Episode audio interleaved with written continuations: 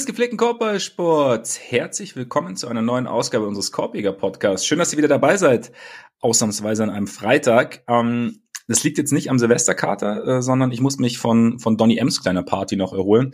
Äh, diese 71 Punkte inklusive natürlich nur durch eine Lane Violation begünstigte, durch eine Lane Violation begünstigten ähm, Putback nach seinem, nach seinem Freiwurf. Ähm, ja, muss ich, da hat einfach ein bisschen gedauert, bis ich damit klargekommen bin, dass man natürlich dann trotz KD, dass man den Sturm KD überstanden hat im United Center, hat geholfen. Deshalb bin ich jetzt auch wieder bereit, über Basketball zu sprechen. Und deshalb sitzt er mir wieder gegenüber der unermüdliche Ole Freaks. Mein Name ist Max Marbeiter und Ole, bist du ähnlich gut ins Jahr 2023, ins Jahr des GOAT gekommen wie Donny M? Ich hoffe es. Äh, nicht ganz so gut, aber aber war solide. Äh, frohes Neues auch an dieser Stelle. Ähm, genau, frohes Neues. War bei uns eigentlich alles relativ, relativ entspannt. Nur dieses Arbeiten halt ist, äh, ist anstrengend. Aber ja, deswegen so habe ich halt. mir das für, deswegen ich wollte, ich wollte entspannt ins neue Jahr starten. Ich habe mir diese Woche noch ähm, bisschen freigehalten, abgesehen von unserem kleinen Gespräch hier. Aber ja, äh, Donovan Mitchell, ne? Donnerwetter. Manche Dinge ändern sich nie. Aber äh, krasse Nummer irgendwie, ne? Das war schon einfach eine richtig heftig beeindruckende Leistung. Also, äh, ich meine, es, es gibt ja jetzt dann irgendwie direkt wieder viel so, ah, wie viel ist das überhaupt wert? Und heute verteidigt ja eh keiner mehr, aber also keine Ahnung, ich habe mir das Spiel halt dann nochmal in, in Gänze angesehen und ich, ich hatte jetzt nicht den Eindruck, dass da irgendwas zustande kam, weil er nicht verteidigt wurde oder so. Ich meine, er, er, hat ja viel gegen Alex Caruso gespielt, der jetzt auch dafür bekannt ist, einer der besten Guard-Verteidiger der Welt ja. zu sein. Ja. Und der, der hat es ihm jetzt nicht leicht gemacht. In der, in der Overtime war Caruso dann ja raus, weil er ausgefault hatte, aber es war trotzdem, das war, das waren jetzt keine leicht verdienten Punkte. Der hat unfassbare Dinge getroffen halt. Und mhm. also ich, ich hatte das auch bei, bei, bei Twitter dann gepostet, aber das, was mich irgendwie sogar fast noch mehr halt geflasht hat als dieser, dieser Putback, den er hatte, der, wie, wie du gesagt hast, natürlich hochgradig illegal war, ähm, Absolut. Gehört auch zur Wahrheit. ja, genau. Also was mich halt noch mehr geflasht hat als das war in der in der Overtime dann, wo äh, also es gab einen Fehlwurf der Bulls und Mitchell steht so in der Nähe der, der Ecke beim eigenen Korb, also in der, in der Ecke vom Drei und zieht dann halt einfach los, zündet da nochmal so einen richtig krassen Turbo, auch mhm. schaltet schneller als Levine, der wahrscheinlich derjenige wäre, der am ehesten ihm zugeteilt gewesen wäre und ist halt einfach nochmal inner, innerhalb von einer halben Sekunde über den ganzen Court geflitzt und, und legt das Ding halt dann noch mit einer gewissen Eleganz rein. Da ich auch so, zu dem Zeitpunkt, wenn du dein Team die ganze Zeit getragen hast, solltest du eigentlich ja. wirklich nicht mehr diese Energie haben, aber er hatte sie. Und also, abgesehen jetzt auch von, von den Pull-Up-Dreiern und dem ganzen Kram, was er in dem Spiel gemacht hat, dazu noch elf Assists. Das war schon, das, das war einfach durchweg echt eine der besten Individualleistungen, die ich bisher gesehen habe. Und es gab schon einige. Ja, und das finde ich auch das Entscheidende. Ich, ich, ich finde, wenn man sowas sieht, dann, dann braucht es nicht immer irgendwie eine Relativierung, dass man irgendwie sagt, ja. ja, aber jetzt heute wird ja nicht mehr verteidigt und bla bla bla, zumal es ja ganz oft einfach irgendwie auch so ein so eine automatische Reaktion irgendwie ist, weil es kann ja nicht sein, dass jemand irgendwie äh, solche Zahlen auflegt oder es passiert halt. Und, und ich meine, Genau, das hat ja auch der Goat nie geschafft, 70. Eben. Ne? Also eben. von daher, das, das zählt dann eigentlich nicht, wenn andere Leute mehr machen. Ja, eben, so ist es, so ist es. Da muss dann irgendwas, da müssen dann irgendwie höhere Mächte beziehungsweise ähm, nicht nicht vorhandene Verteidigungsmächte dann irgendwie am Werke sein und deshalb, nee, ich finde es auch immer, einfach mal, man, man darf sowas auch einfach mal, wie es immer so schön heißt und was dann auch so ein bisschen ein bisschen abgedroschen klingt, aber einfach auch mal genießen und einfach sagen, okay, war einfach war einfach sensationell. Also es ist halt nun mal, wenn, wenn, wenn du, wenn ein Spieler, der offensiv so begabt ist wie, wie, wie Mitchell, dann einfach mal so in diese berühmte Zone kommt, dann kann halt einfach auch was, kann, kann sowas bei rumkommen. Und das Geile ist halt eben, haben ja auch schon einige besprochen, was, was ich irgendwie an dem Spiel halt auch fand, es war jetzt nichts, nichts Erzwungenes, sondern es ist halt so ja. eigentlich im Fluss, aus dem Fluss des Spiels heraus passiert. Also auch, wie du gesagt hast, dass er eben elf Assists gespielt hat. Es war dann eben nicht so, dass man geschaut hat, dass die Cavs geschaut haben, okay, wir geben, geben Mitchell den Ball und, und schauen, dass er halt irgendwie auf die 70 kommt, auf die, oder auf die 60 dann auf die 70 kommt, sondern es war halt, klar, einerseits haben, haben Garland und Mobley gefehlt, das heißt, er war natürlich gerade in Absenz von, von Garland war er natürlich offensiv mehr gefordert ähm, und die, die Offense noch mehr auf ihn zugeschnitten und auf ihn ausgerichtet. Ähm, aber es war jetzt, wie gesagt, es war jetzt nicht so, jetzt schau mal, dass, dass Donny so viele Punkte macht wie möglich, sondern er hat halt einfach das Spiel, hat das sozusagen in Anführungszeichen so diktiert. Und, und das ist, finde ich, dann in dem Zusammenhang einfach noch noch beeindruckend oder, oder das heißt noch beeindruckend, ich will es gar nicht vergleichen, sondern finde ich es einfach beeindruckend. Und dann eben dann noch so seine Playmaking-Fähigkeiten einzusetzen. Also ich glaube 99, an 99 Punkten war er beteiligt oder ja. was? Die meisten das ist der zweithöchste Wert ever ja. nach Wild, der ja, genau. äh, in seinem 100-Punkte-Spiel für 104 Punkte verantwortlich war, weil er noch zwei Assists hatte. ja, immerhin, immerhin. Und ja. eben, und dann finde ich einfach, dann ist es halt einfach so eine, eine dermaßen runde Leistung, dass es halt einfach, dass es halt einfach, wenn, ja, wenn man den Sport mag, dass es dann halt einfach irgendwie schön ist zu sehen, auch wenn wenn es ja. dummerweise gegen das eigene Team geht. Das ist dann ja, natürlich ja. so. Das macht es ein bisschen schwieriger. Deswegen, er hat viele Freiwürfe bekommen, muss ich sagen. Auch ein paar Freiwürfe, wo ich mir gedacht habe, so, aber dann wären es halt, also er hätte sicherlich auch andere Punkte gemacht. Ich weiß nicht, ja. ein, ein, Ding mit, also mit, mit bei Derrick Jones einmal, der eigentlich eigentlich nur die Füße bewegt und keine Hand an ihm hat und auf einmal was ein Foulpfiff, dann ich weiß, welches du meinst. Stimmt auf jeden Fall. Aber und, ja, es, es, ja, sowas kommt dann irgendwie meistens auch noch irgendwie mit dazu. Das, äh, ja. das stimmt natürlich. Aber also ich hatte mir, also gerade weil du meintest, dass es nicht erzwungen war, das, das fand ich nämlich auch. Und ich hatte mir die Tage halt auch noch mal angeguckt, wie das so mit 70 Punkte Spielen in der Geschichte bisher so war, weil es gibt nur sieben Spieler, die das mal geschafft haben. Wild hat es natürlich ja. fünfmal geschafft, glaube ich, aber sonst halt nur ein paar Leute, die es, die es einmal geschafft haben. Und ähm, wenn man sich das so anguckt, fast jedes dieser Spiele war gimmicky. Also es war ähm, es waren, also David Thompson und David Robinson haben es jeweils geschafft, weil sie am letzten Tag der Saison Topscorer der Liga werden wollten. Bei Thompson hat es nicht geklappt, weil George Gervin dann am gleichen Tag auch noch gespielt hat und glaube ich 63 gemacht hat. Bei, äh, bei David Robinson hat es geklappt. Wir wissen alle das Spiel von Devin Booker, wo sie das längst verloren hatten und er am Ende des Spiels aber sein Team absichtlich noch das andere gefault hat, damit er wieder Punkte, ja, ja, genau. Punkte machen kann. Und das ist ja, ja trotzdem genau. beeindruckend, dass er auf 70 Punkte kam. Aber das sind echt andere Umstände als das, was Donovan Mitchell jetzt gemacht hat, der halt also wirklich sein Team einfach getragen hat. Und ich fand auch, dass es, es war jetzt nie dieses Force-Feeding. Auch ähm, am Ende der Regulation hat er teilweise, war er mir fast zu uneigennützig. Also, weil mhm. er da halt dann ähm, noch für, für ich glaube, für, für Kevin Love und auch für, für Levert irgendwie herausgespielt hat, wo ich, wo ich mir auch gedacht hätte, wahrscheinlich hätte sie besser genommen, äh, besser selbst genommen, dann, dann wärt ihr vielleicht schneller durch gewesen. Aber ich, ich fand auch, also selbst, selbst was diese Spiele ab, äh, angeht, hebt er sich da ja halt irgendwie noch ein kleines Stück ab. Und das ist schon, das ist schon echt eine krasse Nummer. Da, da dann erstmal zu denken, hm, irgendwas ist hier falsch, ist, ist, ist halt, finde ich, einfach nicht der richtige Impuls, sondern eher zu denken, krasse Scheiße, Donny, ja. gut gemacht. Ne? Also so ähnlich auch wie mit dem, mit dem Spiel von Doncic äh, vor kurzem, also zwei Tage nach Weihnachten war es, glaube ich, mit dem 60, 21, 10 das ja, ist halt, genau, also genau. die Spielweise muss man nicht super geil finden. Ich habe da selber ein paar Probleme mit, aber trotzdem, es ist halt einfach etwas, was noch nie jemand geschafft hat. Da kann man auch mal sagen, Alter, das ist schon krass. Genau, also, ja, genau. Man muss oder wenn Jokic 41, 15, 15 macht und nicht mal schwitzt, das ist auch nicht schlecht.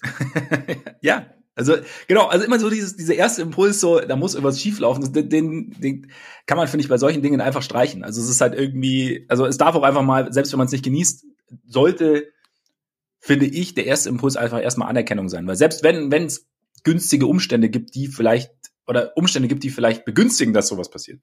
Man muss sie erstmal so nutzen. Das dann wirklich, weil, wie du sagst, ich meine, es, es, es gibt Gründe, dass solche Dinge nicht allzu regelmäßig vorkommen. Man muss jetzt natürlich sagen, dass in letzter Zeit ähnliche Dinge, die, die, die Vorfälle häufen sich. Ich weiß nicht, vielleicht sind wir auch vielleicht auf dem Weg zu einer Weltverschwörung, keine Ahnung. Vielleicht gibt's immer Das kann immer sein. Das kann immer sein. Und Müssen wir mal Kyrie fragen.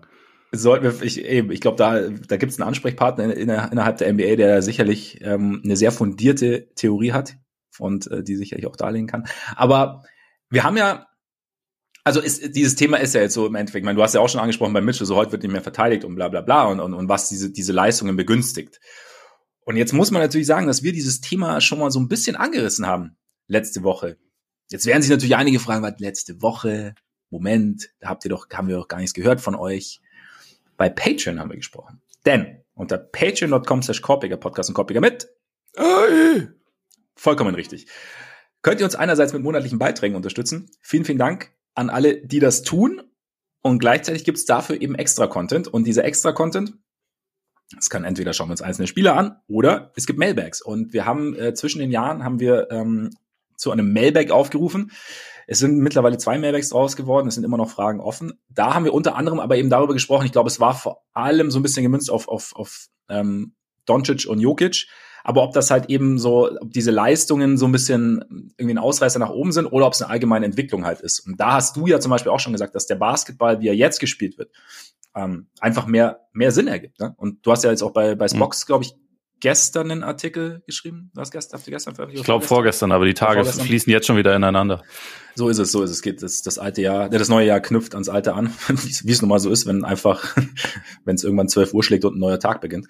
Und deshalb, ja, also grundsätzlich, wie gesagt, wir haben wir haben es da schon ausführlicher besprochen, aber es ist halt einfach irgendwie ja ein, ein Effekt, der ja der daher rührt auch, denken wir beide, dass ja die die die Coaches einfach das Spiel Coaches und die ganzen Staffs und, und, und Teams, dass einfach eben die, die Analytics da sicher mit reinspielen, dass, dass die, die Bewegung, wie sich, wie sich Spieler bewegen, ähm, wie sie den Ball bewegen, ähm, einfach, einfach ja, dazu führen, dass, dass es viel mehr Gelegenheiten gibt, dass, dass Spieler auch mehr Platz haben.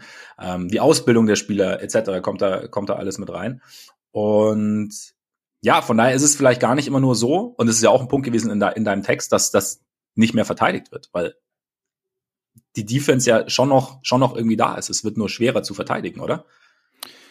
Ich glaube auch, also ich meine, das es wäre ja, also jetzt auch rein äh, evolutionsmäßig, also sportevolutionsmäßig bedingt auch eigentlich eine komische Annahme, wenn man jetzt sagen würde, Verteidiger sind schlechter geworden. Also ich glaube, so wie Offense besser geworden ist und äh, Offensivspieler besser geworden sind über die Jahre, sind auch Defensivspieler haben sich sicherlich weiterentwickelt und es gibt da neue Konzepte und so. Aber ich glaube, dass der, dass der Schwierigkeitsgrad insgesamt für die Defense einfach höher geworden ist, dadurch, dass das Feld besser aufgeteilt ist, also offensiv, dass halt ähm, sich die Leute weniger im Weg stehen und dadurch sich selbst so ein bisschen handicappen, wie es halt in den 90ern beispielsweise einfach noch gang und gäbe war, wo halt häufiger äh, mindestens zwei Leute irgendwie auf dem Feld standen, die einfach nicht werfen konnten und dadurch zusammen mit ihren Verteidigern den Weg so ein bisschen blockiert haben. Ja. Das war halt einfach früher so.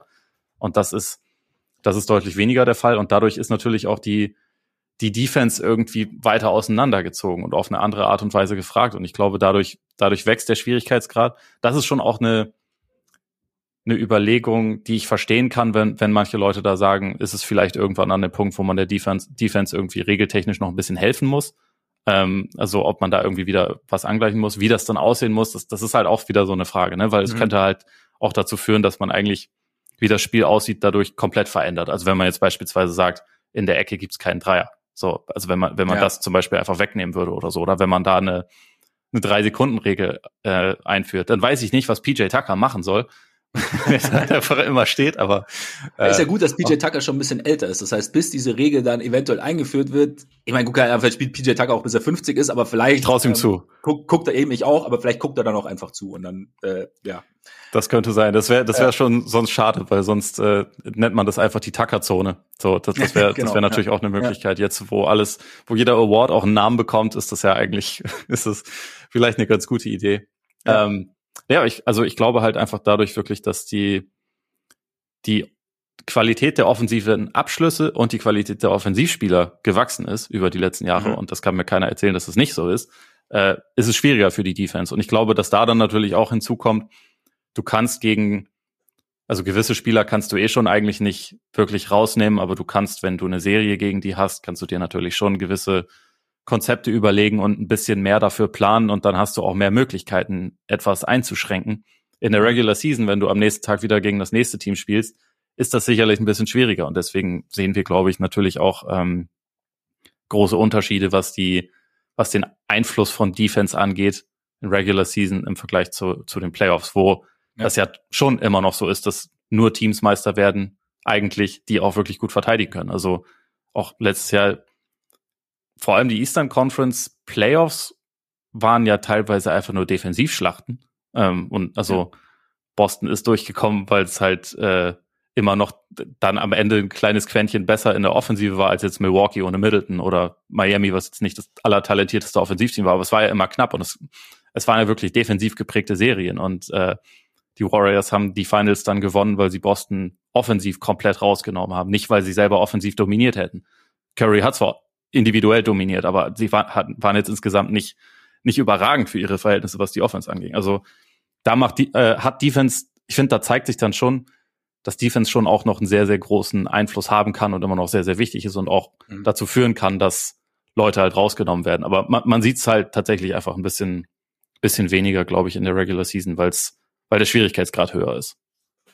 Ja, und meine, gut, über, über die Menge an Spielen haben wir auch schon gesprochen. Ich meine, das denke ich mal, es ist halt, glaube ich, da jeden Tag diesen oder jeden zweiten Tag, jeden Tag bei einem Back-to-Back -Back irgendwie diesen defensiven Fokus auch aufzubringen. Wie du, wie du auch sagst, du hast halt am, am einen Tag hast du irgendwie, weiß ich nicht, am Ende Jokic und am nächsten Tag hast du dann aber die Warriors zum Beispiel. Also die halt, ja. ne, du hast halt irgendwie zwei total unterschiedliche Stile und da halt einerseits direkt dieses das Videostudium und direkt im Kopf umzuschalten, okay, jetzt müssen wir so verteidigen und dann halt auch noch den ähm, die physische Komponente mit reinzubringen, ist, glaube ich, einfach schwierig. Deshalb eben, wie du sagst, Playoffs ist dann, ist dann nochmal ein anderes Ding. Aber ich würde auch mal so dieses Ding, ja, keine Ahnung, dieses Verklären. Also ich meine, ich habe als berühmtes Kind der 90er, ich äh, mag den 90er Basketball weiterhin sehr gern, einfach weil das halt so, so habe ich den Basketball kennengelernt. Mhm. Und gleichzeitig würde ich jetzt nicht sagen, früher war alles besser, weil heute, wie du sagst, ich meine, das offensive Talent ist einfach brutal und wir haben halt Spieler, wir haben einerseits halt Spieler wie Jokic, die halt einfach irgendwie einzigartig sind oder Luca oder wen du oder Durant oder und das Talent ist einfach so in der Spitze halt so extrem vorhanden und wir haben so elegante, besondere Spieler, Ja, Zion, keine Ahnung ähm, und deswegen, ich glaube, dieser Vergleich ist auch gar nicht unbedingt notwendig, weil einfach, wie du sagst, ein Sport entwickelt sich ja irgendwie auch weiter, es ist ja auch ganz normal und und es ist ja auch nicht zwingend was Schlechtes. Und man kann, wenn ja niemand sagt, keine Ahnung, mir ist es jetzt zu sehr auf den Wurf fokussiert, okay, ähm, weil man sich eine Sache rauspickt, die einem vielleicht jetzt heute nicht so zusagt, finde ich, finde ich es auch, kann man, kann man ja irgendwie nachvollziehen. Aber grundsätzlich so, ähm, ist halt einfach, das Talentlevel ist halt einfach, einfach brutal. Und wie du sagst, wenn es dann halt in den Playoffs wirklich, wenn es in den Playoffs, wenn es Richtung Playoffs geht, wird ja auch auch gefühlt, keine Ahnung, ähm, wieder hart gespielt und intensiver verteidigt. Und das ist ja im Endeffekt das Ding, wie du sagst, ich meine, die letzten, letzten Playoffs sind ja das beste Beleg dafür. Also einfach, es ist, es ist und bleibt ein schöner Sport. Finde ich auch. Und also als jemand, der sich auch gelegentlich dann äh, immer mal Spiele von früher halt anguckt, also aus Recherchegründen oder für was auch immer, also beispielsweise dann für Hall of Game oder so. Stilistisch ist es, also nee, stilistisch ist falsch, ästhetisch ist es ja. heutzutage, also gerade in, Play in den Playoffs schöner anzuschauen als das, was auch in den Playoffs früher gemacht wurde. Es ist halt einfach ein bisschen, äh, ist natürlich auch, ist natürlich auch immer ein bisschen subjektives Ding, aber keine Ahnung. Ich finde so 80, 85 Scores und so, solche Spiele haben natürlich auch ihren Reiz wegen der Spannung oft. Aber mhm. es ist jetzt auch oft nicht unbedingt der allerschönste Basketball. Beziehungsweise, nee. was, was ich halt oft finde, wenn, wenn ich mir dann sowas ansehe, ist, denke Alter, geh doch einen Schritt weiter raus, dann hast du so viel mehr Platz. Dann, also, dann wäre es so viel, dann wäre es ja. auch für, also keine Ahnung, sei es jetzt für, für Jordan oder wen auch immer. Es ist, es wäre so viel leichter, einfach durchzukommen zu Korb. Und ich finde es ja. irgendwie immer komisch, also ist natürlich auch so eine Sache, die sich dann äh, entwickelt hat über die Jahre. Aber wenn man so von heute drauf guckt und denkt, irgendwie, ihr seid doch alle klug, ihr wisst doch alle, wie Basketball funktioniert. Ihr müsst doch checken, dass das leichter wäre. Und das passiert ja. halt einfach noch nicht. Also ist natürlich auch ein bisschen unfair, das so von heute zu, zu sagen, aber du weißt, was ich meine. Also ja, ja ist, absolut. Ja. Es ist echt schwer, sich Spiele von früher dann teilweise so anzugucken und nicht diesen diesen Gedanken irgendwie immer äh, parat zu haben. Wir haben ja auch schon äh, viele viele Hartholz-Folgen gemacht, wo, wo eigentlich immer ein Thema war. Hm, Spacing gibt's da nicht. Ja. Ja, genau eben. Und, und ich meine, das ist ja gut, das ist ja wie, wie mit allem so. Also wenn du halt, wenn du irgendwelche Dinge aus der Vergangenheit, aus heutiger Perspektive oder durch die heutige Brille siehst, fragst du dich immer so, okay, es ist doch, wie du sagst, es ist doch so logisch. ist das, mhm. Warum? So, ne? Und ähm, ja, und ich, was ich zum Beispiel, was ich auch sagen muss, was ich überhaupt nicht vermisse, ist so dieses, diese viel zitierte Härte. Also nicht, dass ich mhm. keinen harten, intensiven Basketball, also dieses, ja, dann, dann gibt's halt mal ein hartes Foul oder so. Also das ist nicht, für mich persönlich Heißt nicht, dass es universell gültig sein muss. Aber für mich persönlich ist es nicht nichts, was, was Basketball ausmacht, dass da auch mal ein hartes Foul ausgepackt wird. Dass du diese, diese Bruiser hast, die dann halt mal irgendwie, ja, die es halt dem, den Jars dieser Welt halt mal so, die, die, die halt einfach fünfmal aus der Luft holen, wenn die, wenn die zu oft versuchen, die zu holen. Also keine Ahnung, ich, ich keine Ahnung, bestes, äh, ich brauche jetzt die, die Bad Boy Pistons No offense, wirklich no offense, aber es ist nichts, was ich jetzt vermisse, wo ich mir jetzt denke, mein, sowas bräuchten wir heute mal wieder. Das, deswegen, das fehlt heute. Weil, ja, ja. Weiß ich voll, was du meinst. Ich finde es auch häufig echt komisch, dass so dieser, dieser Aspekt so glorifiziert wird. Als wäre das jetzt hm. irgendwie was, was geil ist oder was, was zwingend zu diesem Sport mit dazugehört. Dass man ja. irgendwie, irgendwie so, so einfach so, so äh, übermotivierte, äh, aggressive Leute irgendwo rumstehen hat, die, die sportlich echt nicht so viel machen. Also das meine ich jetzt nicht wegen den Bad Boy Pistons, weil die hatten natürlich ja. auch sehr gute Spieler, aber Absolut, äh, genau. insgesamt gab es in der Ära ja wirklich Leute, die eigentlich auf dem Feld waren, damit sie halt anderen Leuten wehtun, beziehungsweise ihre besten Spieler ja. beschützen. Und ja. dass es das in der Form nicht mehr braucht und dass auch diese Leute, die eigentlich halt nicht so viel können, außer das, dass die jetzt nicht mehr so Teil davon sind, finde ich eine gute Entwicklung, keine schlechte. Aber bin ich zu 100 Prozent bei dir. ähm, eigentlich soll es halt aber nicht über die Vergangenheit und Vergleiche mit heute und der Zukunft gehen, sondern so ein bisschen wollen wir auch in die Zukunft schauen, beziehungsweise Vergangenheit und Zukunft zusammenbringen. Keine Ahnung, wie ich da aus dem Rabbit Hole jetzt gerade rauskomme, aber ähm, ich weiß es auch nicht. wir wollen, wir wollen über die Awards sprechen. Wir wollen heute, wir haben ja ein neues Jahr, ne? wir haben äh, noch eine alte Saison, wir haben so mehr oder weniger Saison Halbzeit, deswegen wollen wir unsere Mid-Season Awards vergeben. Und ja, das, darum geht's. Ganz kurz vielleicht noch ein kleiner Ausblick. Wir haben ja gestern die ersten ähm, All-Star-Votes bekommen. Überraschungen für dich dabei? Komisches für dich dabei? Eigentlich, eigentlich äh, jetzt nicht wirklich schockierend. Also, weil man ja weiß, dass so Orte wie, äh, sagen wir mal, Sacramento oder Indiana jetzt nicht unbedingt die Orte sind, wo die allermeisten Stands unterwegs sind, die die die ganze Zeit äh, eine Stimme nach der anderen abgeben. Aber es ist natürlich ist natürlich ein bisschen äh, eigentümlich, wenn man dann so so Leute wie Austin Reeves natürlich so sieht. Aber es ist ja jedes Jahr so. Also es, keine ja. Ahnung, ist mit den mit den All-Star-Resultaten ja eigentlich nichts Neues. Und ähm, wenn ich es jetzt richtig im Kopf habe, kam im Osten zumindest oder nee Quatsch, da war ja Kyrie. Ah.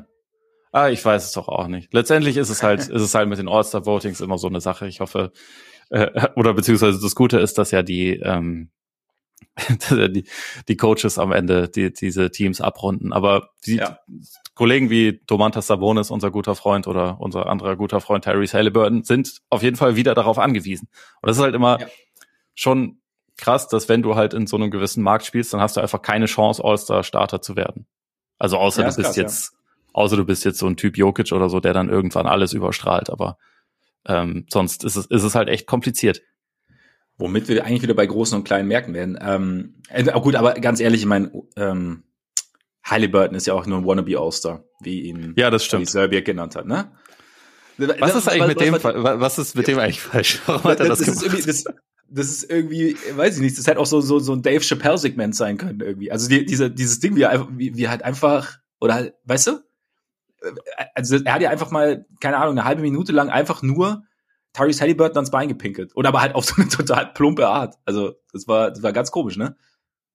Ja, also ich, ich habe tatsächlich nur, ich, ich habe dieses Zitat noch mitbekommen, ich habe es mir gar nicht angehört. Ähm, ja, hat er ihn, so, hat er ihn irgendwie inhaltlich kritisiert oder oder worum er hat irgendwie, da genau? Es ging irgendwie darum, also sie haben halt, das war so eine so eine so eine Video, ich habe jetzt auch nicht den Wortlaut nicht mehr im Kopf. Ich weiß nicht, es war ja keine Ahnung, ich weiß nicht, ob es Halbzeit oder nach oder oder Postgame. Aber es war dann halt, sie haben halt so ein paar, ein paar Szenen gezeigt, bei denen dann halt Halliburton irgendwie den, den ich, ich weiß gar nicht, ob es darum ging, dass er, dass er das Spiel hat in, in die Verlängerung bringen können oder so. Auf jeden Fall, ähm, ja, dann hier, in, in, und dann sagt er, hier kommt jetzt der Wannabe All-Star und bla bla bla und das geht. Und er hat irgendwie fünfmal gesagt oder, oder ein paar Mal gesagt, ähm, wie schlecht Tyrese Halliburton ist und dass er überhaupt eigentlich kein All-Star ist und was das und da trifft dann wieder nicht, keine Ahnung, da, da war er irgendwie gezwungen, irgendwie, glaube ich, einen Dreier von, keine Ahnung, drei Meter in der Dreierlinie zu nehmen oder so, oder hat dann irgendwie war halt gut verteidigt und bla und hat die ganze Zeit, hat in einer Tour sozusagen einfach mal dafür Werbung gemacht, dass doch bitte Tyrese Halliburton nicht zum All-Star-Game gehört, sondern halt irgendwie Jalen Brunson oder wie auch immer. Warum? so, Vollkommen überflüssig, aber. Ja. Also so echt, ja, genau. Wally Zerbiak. Also du meinst, du meinst ungefähr so wie, wie du mit Joel Embiid. Genau so, genau so. Ja, ja, ja. ja. Und ähm, hat Wally Zerbiak mal für die Knicks gespielt eigentlich? Ich glaube nämlich nicht. Oh, ich weiß gar nicht, der, der ist ja am Ende seiner Karriere dann noch, noch ein bisschen, bisschen rumgekommen. Moment, ich, ja. ich schau mal ganz kurz, das lässt sich ja relativ schnell nachgucken. Die Karriere war gar nicht so lang, wie ich gedacht hätte. Aber nee, ne? nein, also er hat für die, lange für die Timberwölfe gespielt, dann genau. Für Boston, für Seattle und für Cleveland. Also für die Knicks hat er ja. nicht gespielt. Ja. Will sich wohl beliebt machen bei der Fanbase. Ja, aber warum? naja. Weißt du, wer übrigens ein Wannabe All-Star ist? Wer? Wally Serbiak. Der war 2001, 2002 ist er All-Star geworden mit 18,7 Punkten und 4,8 Rebounds im Schnitt. War aber ein guter Dreierschütze. 45 Prozent seiner Dreier getroffen. Bei 2,3 pro Spiel. Ja, die, die ist aber auch so ein Spieler, bei dem man nicht zwingend noch im Kopf hatte, dass er mal All-Star war, finde ich. Ich habe so, ich, das Interessante ist, ich, ich mochte irgendwie so, die, ihn damals, ich weiß nicht, ob ich es cool fand, dass er eben seine Dreier relativ gut getroffen hat. Ich fand irgendwie so dieses Team halt ganz cool. Natürlich damals so mit Garnett und so und irgendwie auf jeden Fall bei mir relativ, relativ präsent. Und deshalb habe ich es noch so halb im Kopf, dass er, dass er mal All-Star war. Ja. Also es wäre so, ich, es wäre so ein Ding so, der war doch mal All-Star, oder? Und da müsste ich nachschauen. Aber mhm. zumindest so. Ähm, ja. Jetzt ist er natürlich, nachdem unseren Teil, Freund Tyrese Halliburton, nachdem er ihm ans Bein gepinkelt hat, ist natürlich, ist er in meinem Ansehen natürlich deutlich gesunken. So, jetzt der Wannabe All-Star. Der Wannabe All-Star, genau. Kyrie an eins finde ich auch interessant bei den Guards im Osten. So. War was? ja, das, das Problem ist ja, dass er wahrscheinlich auch ein paar dieser Stimmen bekommt, weil was war, aber ich meine, er war schon immer sehr beliebt und seine, ja, ja, seine ja. Schuhline war schon immer sehr beliebt. Die Kinder finden ihn immer noch am coolsten, weil er die coolsten Dribble-Moves hat. Ist, also, finde ich jetzt auch nicht mega geil. Passt ja auch so aus der Game. Eben. Also, ja.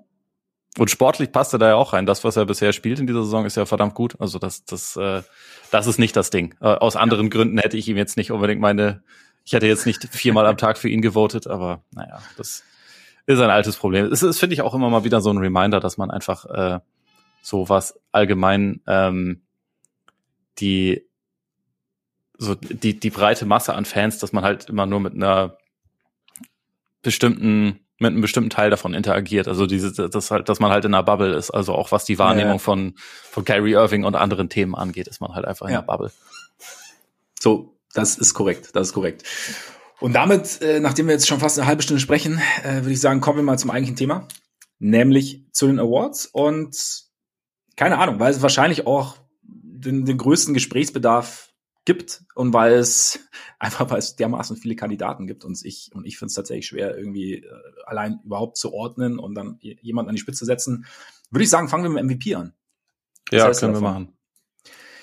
Da für mich mal eine Einstiegsfrage. Ich meine, ein klassisches Argument pro MVP ist ja oft der, der Record und wir haben auch so im Laufe der Saison mal gesprochen hat, dann über Luca zum Beispiel, als die Mavs dann als nicht so lief. Ähm, ja, Luca ne, ist natürlich äh, sensationell unterwegs, ist auch hat auch durchaus seinen Wert für die Mavs. Ähm, aber der Rekord passt nicht. Jetzt sind wir irgendwie an einem Punkt, ähm, dass zwischen Boston, dem besten Team der Liga momentan, und Dallas nur fünf Siege, fünf Niederlagen sind. Also es ist eigentlich nicht, also na, der, der Unterschied ist jetzt nicht, nicht so riesig. Wie hast du, hast du das Ranking mit einfließen lassen? Hast du und, und, und wie, wie schätzt du es jetzt so mit Blick? Also wir haben ja noch eine halbe Saison zu spielen. Wie schätzt du es dann so mit, mit, mit Blick auf den Rest der Saison ein. So ausgeglichen, wie es bis jetzt war. Ist es, könnte, es, könnte es für dich sein, dass das jetzt quasi so der, der Record, also es sei denn natürlich, irgendein Team lässt abreißen, aber dass der Record am Ende jetzt gar nicht mehr, vielleicht ein bisschen weniger entscheidend ist als in den, in den letzten Jahren? Äh, also ich finde, er war jetzt auch letztes Jahr nicht so entscheidend, wo, wo es ja Jokic geworden ist. Das Jokic war ja einer, einer der Kritikpunkte, ne? Und grundsätzlich finde ich das, glaube ich, ganz okay. Also gerade momentan ist es, ich finde allgemein sind wir nicht nur was MVP, sondern auch einfach was die besten Teams in der Liga angeht, sind wir an so einem Punkt, wo es halt einfach echt eine große, also ein Drittel der Liga denkt, dass dass man dieses Jahr Meister werden kann. Wann hat man das schon mal? Also ja. es, es gibt ja wirklich viele Teams, die die echt gut sind und die nah beieinander sind. Und äh, ich finde, dass das ist auch was, was sich irgendwie auf das MVP-Rennen überträgt. Und ich meine, ich habe ja auch äh, vor, vor ein paar Wochen erst mit Len Werle ausführlich über, über das MVP-Rennen gesprochen und äh, habe mir jetzt als das so angeguckt, mein, mein Ranking seitdem, was ich so lose im Kopf habe, hat sich halt schon wieder total verändert. Mhm. Und ähm, also es, äh, ich meine, Curry hat sich ja jetzt erstmal daraus verabschiedet, das, das ist eh klar, aber also für mich gibt's momentan sechs Leute, die einen sehr soliden MVP-Case haben. Vielleicht auch fünfeinhalb, kann man auch so sehen, aber Äh, das sind Namen, die irgendwie genannt werden müssen. Und ich, also mir graut jetzt schon ein bisschen davor, wie, wie diese Debatte irgendwann ablaufen wird. Also äh, der, der Trainer von Joel Embiid fängt ja jetzt schon wieder damit an, äh, permanent sich darüber zu beschweren, dass sein Spieler keine, keine Liebe bekommt. Was, was ich ein bisschen anstrengend finde, was ich zwar auch irgendwo verstehen hilft kann, aber trotzdem eigentlich? etwas anstrengend. Also nee, hilft, ich glaube nicht. Hilft sowas wirklich? Also, weil das ist ja genau, ist ja genau das Ding. Du, du denkst, boah, alter Doc, komm schon. Also, da könnte ich mir vorstellen, dass das viele. Ich meinte in dem Fall sein, sein Personal Trainer, also sein, den, den Drew Hanlon, weil der halt irgendwie bei, bei Twitter immer sehr, sehr, sehr krass ist, also auch letztes Jahr eigentlich jede Gelegenheit irgendwie genutzt hat, um zu sagen, okay, Jokic ist schon gut, aber guckt euch mal an, wie schlecht er verteidigt und solche Sachen. Also keine Ahnung, da, ja. Ich glaube nicht, dass das irgendwem hilft. Wahrscheinlich spielt es im Endeffekt keine richtig große Rolle, aber mich strengt so ein bisschen an und es ist halt äh, in diese in diese Trollrichtung begeben sich natürlich dann auch irgendwie immer sehr viele Leute und ich habe deswegen jetzt gedacht, zumindest zum jetzigen Zeitpunkt, wo es ja jetzt eh noch nicht so super entscheidend ist, will ich lieber sagen, warum Leute einen guten Case haben und weniger, warum ich jetzt einen vor den anderen sehe, weil ich finde, mhm. das sind MVP-würdige Saisons von, wie gesagt, eigentlich sechs Spielern. Absolut. Und absolut. da dann irgendwie zu sagen, hier der, bei dem ist aber das und das viel, viel schlechter. Ir mhm. Irgendwie, weil es immer darauf am Ende kann man das machen, wenn man das so auseinander dividieren ja. muss, ne? Aber ja. jetzt gerade denke ich mir irgendwie, vielleicht, vielleicht würdigen wir lieber das, was, was die Leute machen, äh, oder ja. sagen, warum, warum sie in die Konversation gehören. Man muss sie ja jetzt noch nicht auflösen.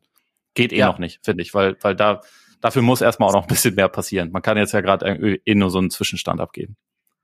Ja, und äh, genau, und, und ich meine, es ist am Ende ist es dann halt doch auch so, so gern wir dann oder so, so sehr wir versuchen dann auch irgendwie Objektivität reinzubringen, es ist dann halt doch so ein bisschen was, was ist mir jetzt persönlich ein bisschen wichtiger oder so. Also es ist ja so dieses, du bekommst ja, also dadurch, dass immer, immer Menschen hinter, hinter der Argumentation stehen, glaube ich, kriegst du die, die ein, ein gewisses Maß an Subjektivität gar nicht ganz raus. Und ich finde auch, das ist genau das Ding, ich finde es immer ein bisschen schade, dass ähm, immer so dieses, der, der negative Faktor dann, dann entscheidet, ob ich jemanden jetzt vor, also das ist halt, dass, es, dass ich quasi in die Richtung argumentiere, um, um zu sagen, dass Spieler X vor Spieler Y steht oder dass das halt immer ganz, mhm. aber da ist doch das und so. Und, ähm, Im Endeffekt, wie du sagst, also es sind halt, wir haben dieses Jahr echt so viele ähm, MVP-würdige Leistungen, dass es im Endeffekt, dass es eigentlich würdigen ist eigentlich das richtige Ding. Und ich habe es witzigerweise, ich habe es ähnlich gemacht. Also ich habe ich hab dann zwar am Ende einen mal rausgestellt, aber auch irgendwie subjektiv. Ähm, habe aber auch, also habe jetzt aber auch nicht gedacht, ich nehme jetzt eine Top 5 und dann auf 5 ist bei mir der, auf 4 ist bei mir der, sondern auch im Endeffekt, ja, du hast halt einfach wahnsinnig viele Spieler oder du hast halt einfach echt richtig, richtig gute Performances bis jetzt. Und jetzt, jetzt ist die Frage für mich, hast du, was hast du mit Spielern gemacht, wie bei dir es bei mir nicht ganz rein sind, so wie, wie Ja, wie vielleicht auch Donny Mitchell, wie, wie Zion? Äh, ich würde meinen Hut ziehen, einfach nur und sagen, äh, es gibt ja noch das All-NBA-Team. Äh, ja. Und selbst da ist, also ich habe auch das vorhin versucht äh, aufzustellen und habe mir auch dabei durchaus schwer getan, weil es zu viele Leute gibt, die gut sind. Aber äh, ja, da muss ich für den Moment einfach sagen, die sind gut, aber auf dem Level sind sie für mich nicht aktuell. Ja, ja. Dann lass doch mal mit einem Case starten. Mit wem würdest du gern, wen würdest du gern als erstes besprechen? Also wen ich momentan auf vielleicht sogar, also so, so in, in, in Bleistift auf Platz eins habe, ist Kevin Durant tatsächlich. Ähm, das wäre auch der, den ich rausgestellt habe, sozusagen. Ah ja. ja. Da, da kann man natürlich, da, also das Einzige, was seinem Case schaden könnte, wäre, dass er im Sommer einen Trade gefordert hat und äh, Kevin Durant ist. Also da bin ich mir auch immer noch nicht sicher, ob das deswegen am Ende der Saison quasi so stehen würde für mich. Aber äh, momentan ist es schon absurd. Aber ich finde, du kannst es auch genau umdrehen. Er hat, er war im Sommer, also er hat zu diesem ganzen Stress im Sommer beigetragen. Er wollte einen Trade, er wollte weg. Aber in dem Moment, in dem es nicht funktioniert hat, hat er sich nicht in die Schmollecke zurückgezogen, sondern hat sich einfach, hat sich einfach gedacht, okay, Freunde, für mich gibt's im Endeffekt nichts Geileres als Basketball zu spielen. Und jetzt spiele ich einfach Basketball. Und egal, egal was, was mein äh, guter Kumpel macht, egal welche, ähm, wie es um Coach läuft, ich, ich spiele einfach den bestmöglichen Basketball. Und ich probiere jetzt nicht irgendwie einen Trade zu forcieren mehr. Ich probiere jetzt nicht irgendwie äh, den Beleidigten zu geben, sondern ich schaue einfach, dass das ja, was ich hier habe. und äh, auch, man muss ja auch sagen, meine ganzen Verletzten, die sie am Anfang der Saison hatten, Ben Simmons, der natürlich auch verständlicherweise etwas gebraucht hat, um äh, halbwegs anzukommen und, oder um anzukommen.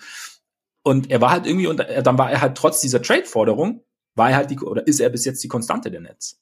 Und ja, spielt halt, was die Statistiken angeht, eine, ja, sagen wir mal, durchaus beachtenswerte Saison. Also ich finde, man kann, also klar ist es im ersten, da kann man dieses Ding, wir haben im Sommer auch oft drüber gesprochen, es war anstrengend und es war irgendwie auch so ein bisschen so, ey, ne, langfristiger Vertrag unterschrieben und ähm, so ein bisschen die Franchise nach deinen Geschicken oder nach deinen Gedanken irgendwie so ein bisschen gelenkt, in Anführungszeichen, und jetzt wirst du plötzlich weg, weil es nicht passt. ist natürlich ein Ding. Aber dann, dann halt diesen, diesen Switch zu machen und zu sagen, nee, okay, jetzt ist es halt so. Und dann so zu performen, finde ich, kann man auch, kann man auch als Argument für ihn nehmen. Wenn man will. Ja. Ja, ja absolut. Also, es, es kommt halt, also das, was, was sportlich, was er da macht, ist halt auch einfach einwandfrei. Es gibt ja wirklich nichts, wo, wo man sagen kann, dass das ist jetzt irgendwie ich, ich finde das so abgefahren, weil er, er nimmt halt nur 16 Prozent seiner Würfe am Ring und hat trotzdem irgendwie eine, eine Zweierquote von 60 Prozent oder so. Also ja. es ist halt einfach ähm, der Schwierigkeitsgrad, dass wie er es macht, was er da macht, das ist äh, das ist schon einfach total einzigartig. Das ist ähm, schwer mit irgendwem zu zu vergleichen. Und dazu hat er halt irgendwie so diesen krassen, in dieser Saison für dich wirklich sehr auffälligen defensiven Impact. Also mhm. auch mehr, als er das in vielen Saisons in der, in der Vergangenheit hatte, weil er irgendwie von Anfang an dabei war und weil ihm, glaube ich, auch sofort klar geworden ist, dass er in einem Team ist, was ihn als Verteidiger einfach ganz dringend braucht. Also ja. letzte Saison fand ich ihn da schon unterschätzt, was den Impact angeht, aber jetzt, sie haben halt einfach an überdurchschnittlich großen Spielern haben sie ja nur, nur Claxton, Simmons und ihn. Und Claxton und Simmons konnten am Anfang der Saison eigentlich nicht zusammenspielen. Mittlerweile ist es besser geworden, ähm, ja. was natürlich auch daran liegt, dass halt die anderen drei Leute meistens dann zu den besten Schützen der Welt gehören, die auf dem Feld stehen, dass das irgendwie funktioniert. Aber ähm, dieses ganze Konstrukt und wie sie jetzt verteidigen, auch diese, diese äh, Switch-Heavy-Defense und so, die funktioniert, weil Kevin Durant halt vollen Buy-in hat und weil er, ja. weil er da irgendwie sein, sein Ding macht.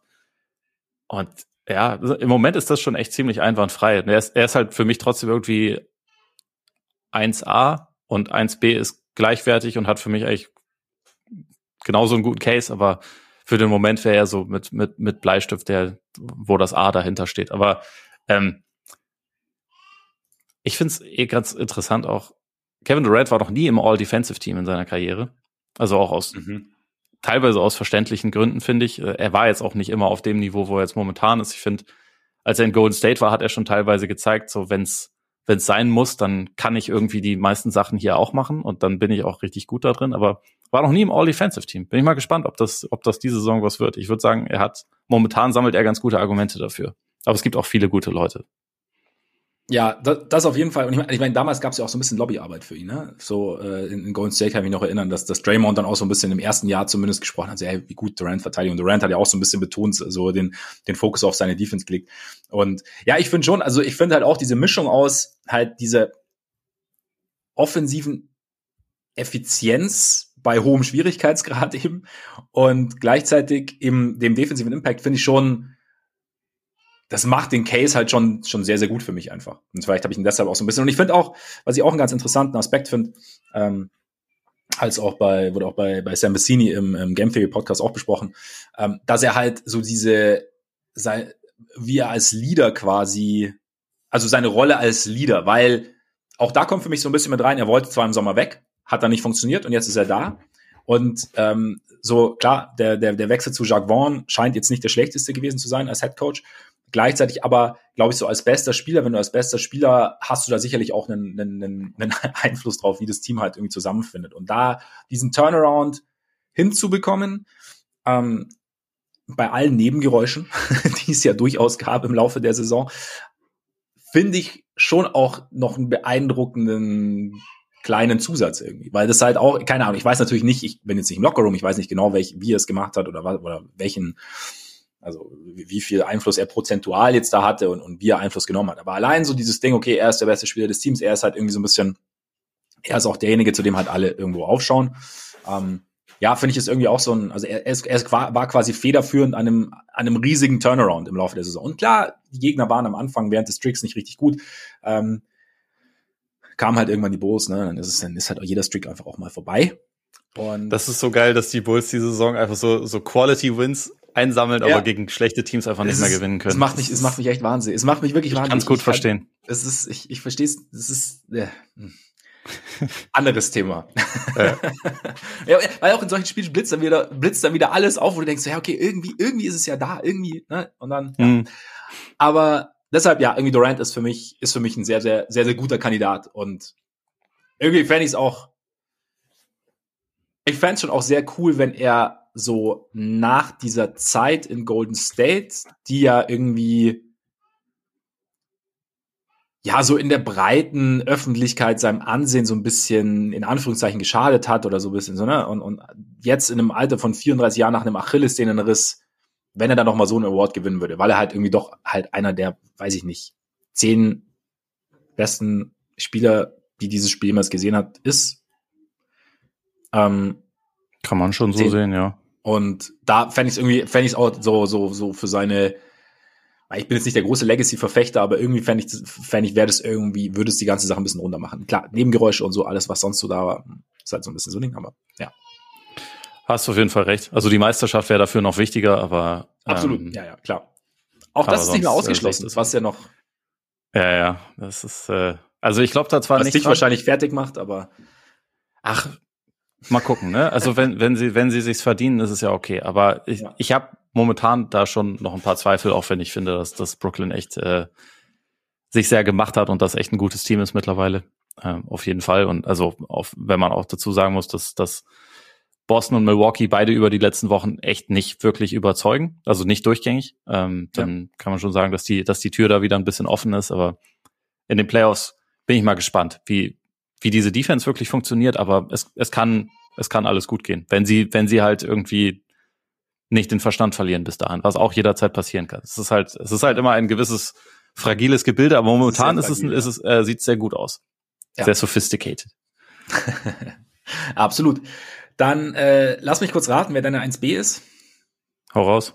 Spielt er in äh, luftigen Höhen? Ja. Wohl, sowohl ähm, lokal als auch was seine Körpergröße angeht. Ähm, ja. Und wahrscheinlich ist er eigentlich 1A, wenn wir ganz ehrlich sind. Äh, gleiche, gleiche Bilanz übrigens wie, wie Brooklyn. Ja. Aber ist er. Best, ist bester er Offensivspieler der NBA. Einer der besten Offensivspieler, die ich je gesehen habe. Äh, ja, Nikola Jokic. Nikola Jokic. Ja. Ähm, wenn du sagst 1A, wenn du gleichzeitig, wenn wir gleichzeitig, also er ist natürlich was, was diese diese Mischung aus, aus Scoring und Playmaking bei ihm ist, ist natürlich einzigartig, plus dann eben noch diese Größe dazu. Ähm, die Art und Weise, wie er spielt, auch im Game Theory Podcast haben sie ihm auch darüber gesprochen, fand ich auch ganz interessant, wie wie wie leicht er Entscheidungsfindung aussehen lässt. Das fand ja. ich einen ganz interessanten Aspekt. Ähm, und wenn wir das alles nehmen und, und Kevin Durant fehlt natürlich dann so ein bisschen, ein bisschen, zumindest auch sein Playmaking, also sein Playmaking ist ja, wenn, auch wenn es jetzt nicht sein, äh, sein Signature Move ist oder sein, sein Signature ähm, Talent, sondern das Scoring halt ist, aber das fehlt dir vielleicht ein bisschen. Aber wenn du den, du, du hast den defensiven Impact rausgehoben und bei, bei Jokic sind wir an einem Punkt, an dem wir halt immer auch so ein bisschen sagen, so, ja, hm, er ist, er ist jetzt nicht so schlecht, er ist schon solide. Gleichzeitig ist er halt dann schon defensiv jemand, also ich meine, die, die Defense der Nuggets, wurde auch schon ein paar Mal gesagt, sind jetzt, ist nicht die beste der Liga. Und Jokic ist schon auch einer, der jetzt nicht allein dafür verantwortlich ist, sicherlich, aber es ist vielleicht einer, um den herum du vielleicht doch ein bisschen mehr ähm, bauen musst. Also, wenn du dann sagst, er ist eigentlich 1A, inwieweit sagst du dann, okay, das, das andere wiegt es aber irgendwie auf, oder wenn, wenn du gerade wenn du es mit den anderen vergleichst. Also wie, wie, wie bewertest du dann so diesen, diesen Impact? Oder sagst du einfach, okay, sein Offensive Rating ist einfach so through the roof, dass es im Endeffekt wurscht ist. Ich glaube, dass sein offensiver Impact eigentlich wirklich, also auch in der Liga von Leuten, die offensiv überragend sind, hebt er sich, finde ich, nochmal ab. Also auch äh, im Vergleich zu allen, die wir hier nennen. Sogar im Vergleich zu Durant, weil weißt du, wer noch besser aus dem Zweierland trifft als Kevin Durant? Nikola Jokic. Ne? Und äh, ja. er ist dazu halt, glaube ich, wahrscheinlich der beste Passer der Liga. Also wenn man irgendwie den den Schwierigkeitsgrad sieht, wenn man auch die Kreativität sieht, wie schnell er die Entscheidungen trifft. Also immer wenn er auf dem Feld steht, bekommt Denver einen guten Wurf. Also es geht dann, die, die treffen nicht jeden natürlich, aber für ihn oder für wen anders, es kommt, in jedem verdammten Angriff gibt es einen guten Wurf. Deswegen treffen Leute wie Bruce Brown, wenn sie neben ihm auf dem Feld stehen, 70 Prozent aus dem Feld und wenn sie nicht mit ihm auf dem Feld stehen, treffen sie 30 Prozent aus dem Feld. Also er macht das Leben so viel leichter für alle anderen. Ich glaube, dass dieser, also dass er dadurch quasi die größte individuelle Stärke irgendwie, also weiß nicht, ob man das so, so nennen kann, aber so diesen, diesen größten individuellen Impact auf irgendwas mhm. in der Liga momentan hat. Und also das, das würde ich sagen, dass das äh, hebt ihn da auf so eine gewisse Stufe und defensiv, also wir hatten gesagt, wir nitpicken nicht, ne? Marbeiter fängt natürlich sofort wieder damit an. Nein, nein, nein, nein, nein, ich wollte ich nicht, ich wollt nicht sagen, dass er, dass er, ich wollte einfach nur, weil, weil es ja dann, wenn wir, wenn wir vergleichen, also wenn wir vergleichen in Anführungszeichen, dann ähm, einfach nur wie, wie, ja. wie es in die Bewertung mit reingeht. Das ist das Problem. Man, also am Ende muss man ja, muss man ja irgendwie nitpicken. Und also äh, ich glaube, dass er defensiv jetzt natürlich kein, kein All-NBA-Spieler oder so in der Hinsicht ist, dass er aber schon ganz solide ist und dass es halt einfach eine, Also, dass er da auch gewisse Stärken hat, dass er halt clever ist und dass er gerade, wenn er oben verteidigt, finde ich ihn eigentlich ziemlich gut. So Drop Defense ist halt ein bisschen eine Schwierigkeit bei ihm, wo er halt einfach so ein paar Limitierungen hat, dadurch, dass er jetzt nicht diesen vertikalen Impact hat. Aber ich glaube, dass das halt, ähm, wir müssen ja beim MVP das immer auch irgendwie so ein bisschen losgelöst vom Teamkontext sehen. Und ich glaube, wenn er jetzt ähm, wenn das Personal da um ihn herum noch ein kleines bisschen anders aussehen würde, also wenn es jetzt beispielsweise nicht Michael Porter, der jetzt auch nicht gerade jemand ist, der dir auf der vier dann die große Rim Protection oder irgendwas gibt, oder also grundsätzlich irgendeinen ganz positiv defensiven Impact oder auch ähm, Jamal Murray, wenn, wenn die halt mit auf dem Feld stehen, das ist dann halt so ein Kollektivding, was die Defense natürlich ein bisschen schlechter macht. Ich weiß, also ähm, ich kann, ich kann da Jokic irgendwie nicht zu sehr für verantwortlich machen. Und ich finde, also auch wenn die Defense immer noch nicht gut ist bei den Nuggets, es geht in letzter Zeit so ein bisschen in, in die richtige Richtung. Ich habe das Gefühl, sie finden vielleicht langsam doch wieder eine Kombination, die, die zumindest solide ist. Und solide reicht mir, wenn die Offense so absurd ist. Und das ist quasi der Case. Ähm, ja. Ne, ob der jetzt 1A oder 1B ist, eigentlich, eigentlich Wumpe. Ich meine, ja. äh, du, du weißt, was ich meine. Ja. Nee, absolut, absolut. Ich hab, genau, ich hab, das ist, glaube ich, so ein allgemeines Ding, was ich bei Jokic, beim, oder bei mir bei Jokic immer so, wo, weshalb es bei mir so ein bisschen in die Richtung geht, dass er mich manchmal so in der Konversation, dass es mich manchmal so ein bisschen nervt, weil Jokic einer ist, bei dem wir immer, also es gibt so Spieler zum Beispiel, ich, oder sagen wir so, den Eindruck habe ich, muss da nicht so sein, den Eindruck habe ich, dass es Spieler gibt, bei denen wir tendenziell Schwächen so ein bisschen in Anführungszeichen Schwächen, so ein bisschen relativieren wollen, so ein bisschen entschuldigen wollen. Und es gibt Spieler, bei denen wir Dinge etwas mehr hervorheben, beziehungsweise wenn dann zum Beispiel, wenn jetzt zum Beispiel Jokic Embiid, gutes Beispiel letztes Jahr, wenn wir dann zum Beispiel sagen, Embiid verteidigt eigentlich nicht so gut wie sonst, Jokic verteidigt eigentlich besser, als wir denken.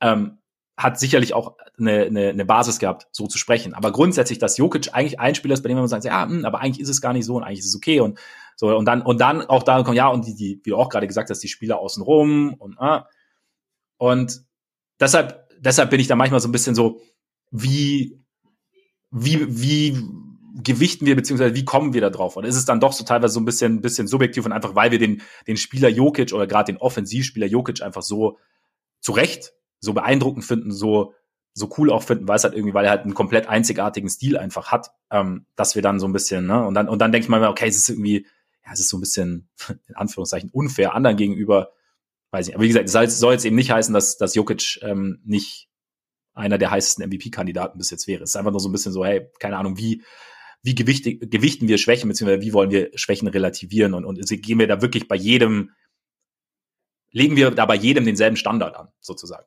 Aber ja. Ja, es ist, ist ein legitimer Punkt. Das ist, äh, glaube ich, auch was, was man halt irgendwie sich dann individuell immer wieder angucken muss. Ich glaube, bei Jokic kommt halt auch, das ist halt dann wieder, wieder so ein bisschen das, das Gegenargument dazu. Also wenn man sagt, man, man will so objektiv wie möglich äh, sein. Es ist halt krass, dass diese ganzen Advanced-Modelle immer sagen, er ist mit Abstand der Beste.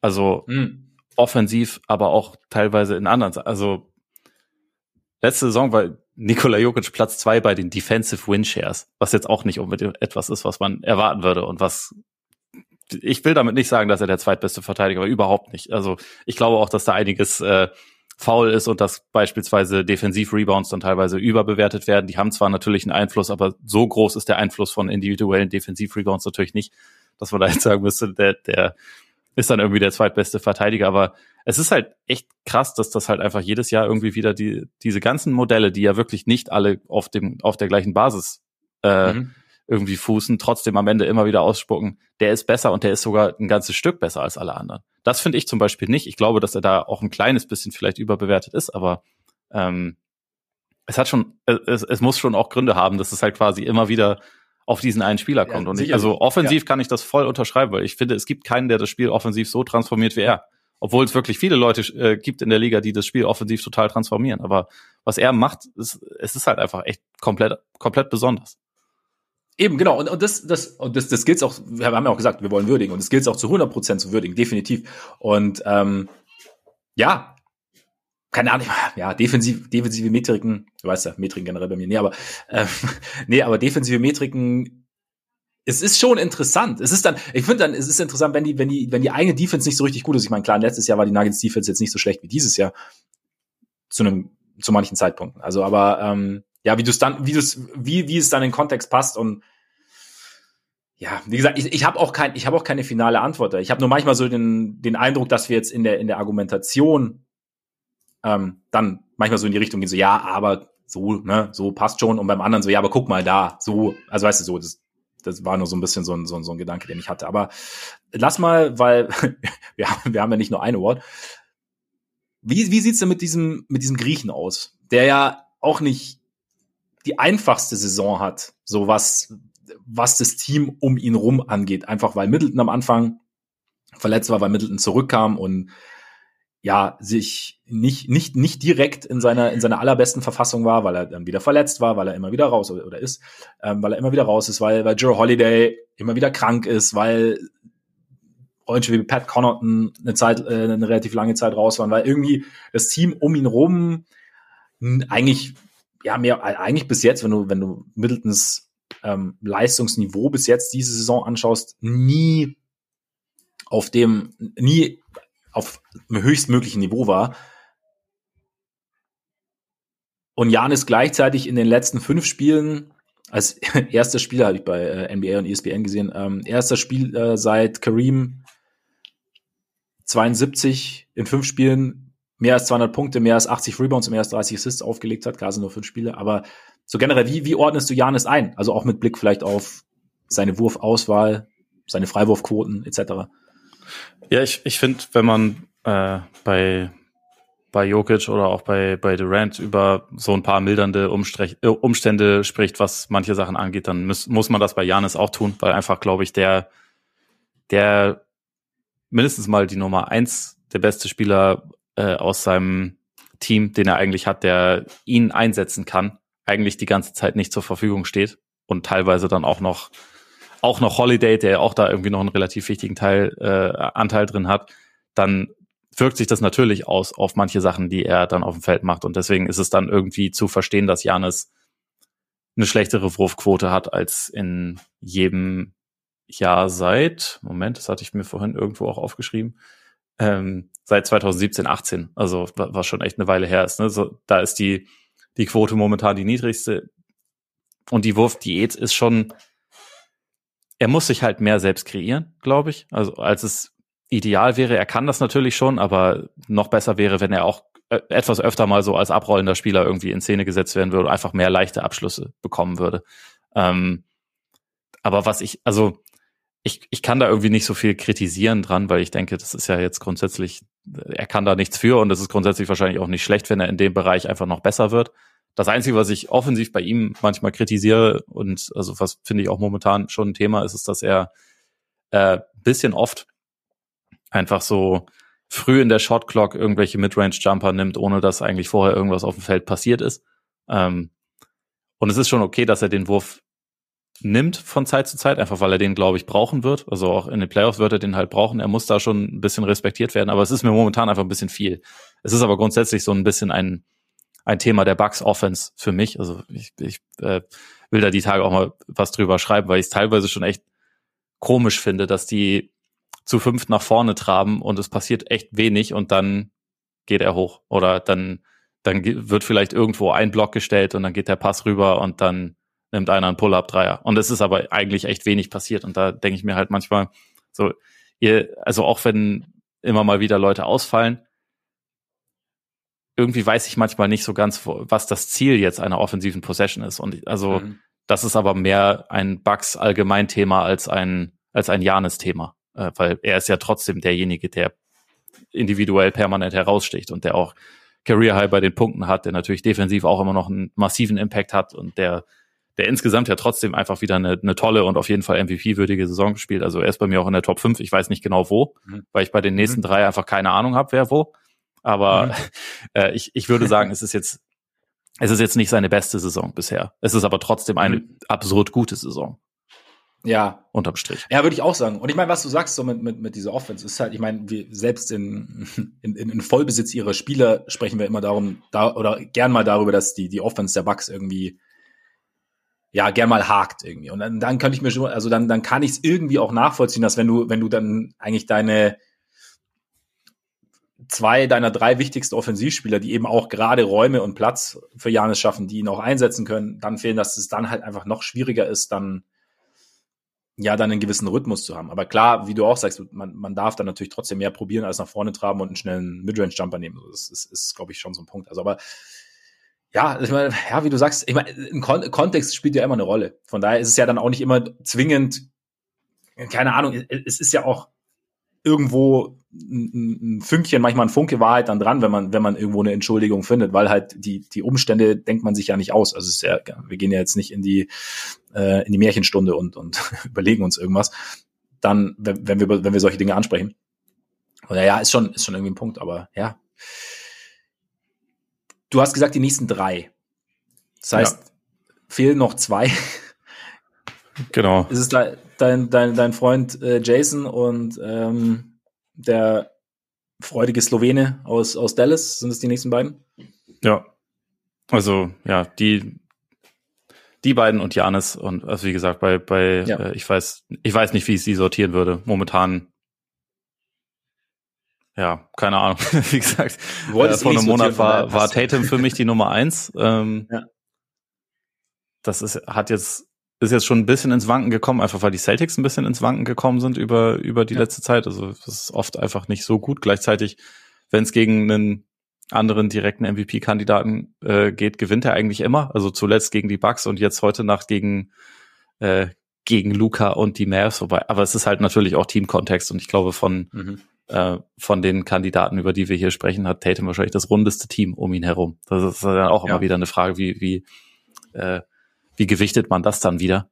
Ähm, und legt man ihm das irgendwie negativ aus? Aber also ich glaube, bei, bei ihm passt mir auf jeden Fall dieser, dieser Two-Way-Impact natürlich total. Ähm, ich finde, er spielt offensiv seine beste Saison bisher. Er ist irgendwie echt ein guter Decision-Maker geworden über die Jahre. Ähm, und ja, ich meine, wir, wir, haben, wir haben neulich ja eh schon relativ ausführlich drüber gesprochen. Da hat sich, finde ich, nicht so viel verändert. Bei, bei Luca, den ich letztes Mal tatsächlich nicht in der Top 5 hatte, ist es mittlerweile so, dass der Teamerfolg passt. Also ich meine, sie hatten ja jetzt auch gerade, bevor sie gegen Boston verloren hatten, glaube ich, sieben Spiele in Folge gewonnen. Also mhm. das, das äh, hat natürlich ihre Bilanz dann auch nach oben korrigiert, weshalb sie jetzt mittlerweile auf Platz vier im Westen stehen, was dann am Ende natürlich immer bei allen bei allen Wählern auch irgendwie eine Rolle spielt, ob, ob man sagen kann, ja, aber zumindest Heimvorteil in der ersten Runde, weil ja der, der wäre dann gegeben, auch wenn das natürlich ja. alles sowieso total eng beieinander ist, aber es, es ist halt einfach, die, die, diese Counting Stats ist halt auch irgendwann dann schwer zu sagen,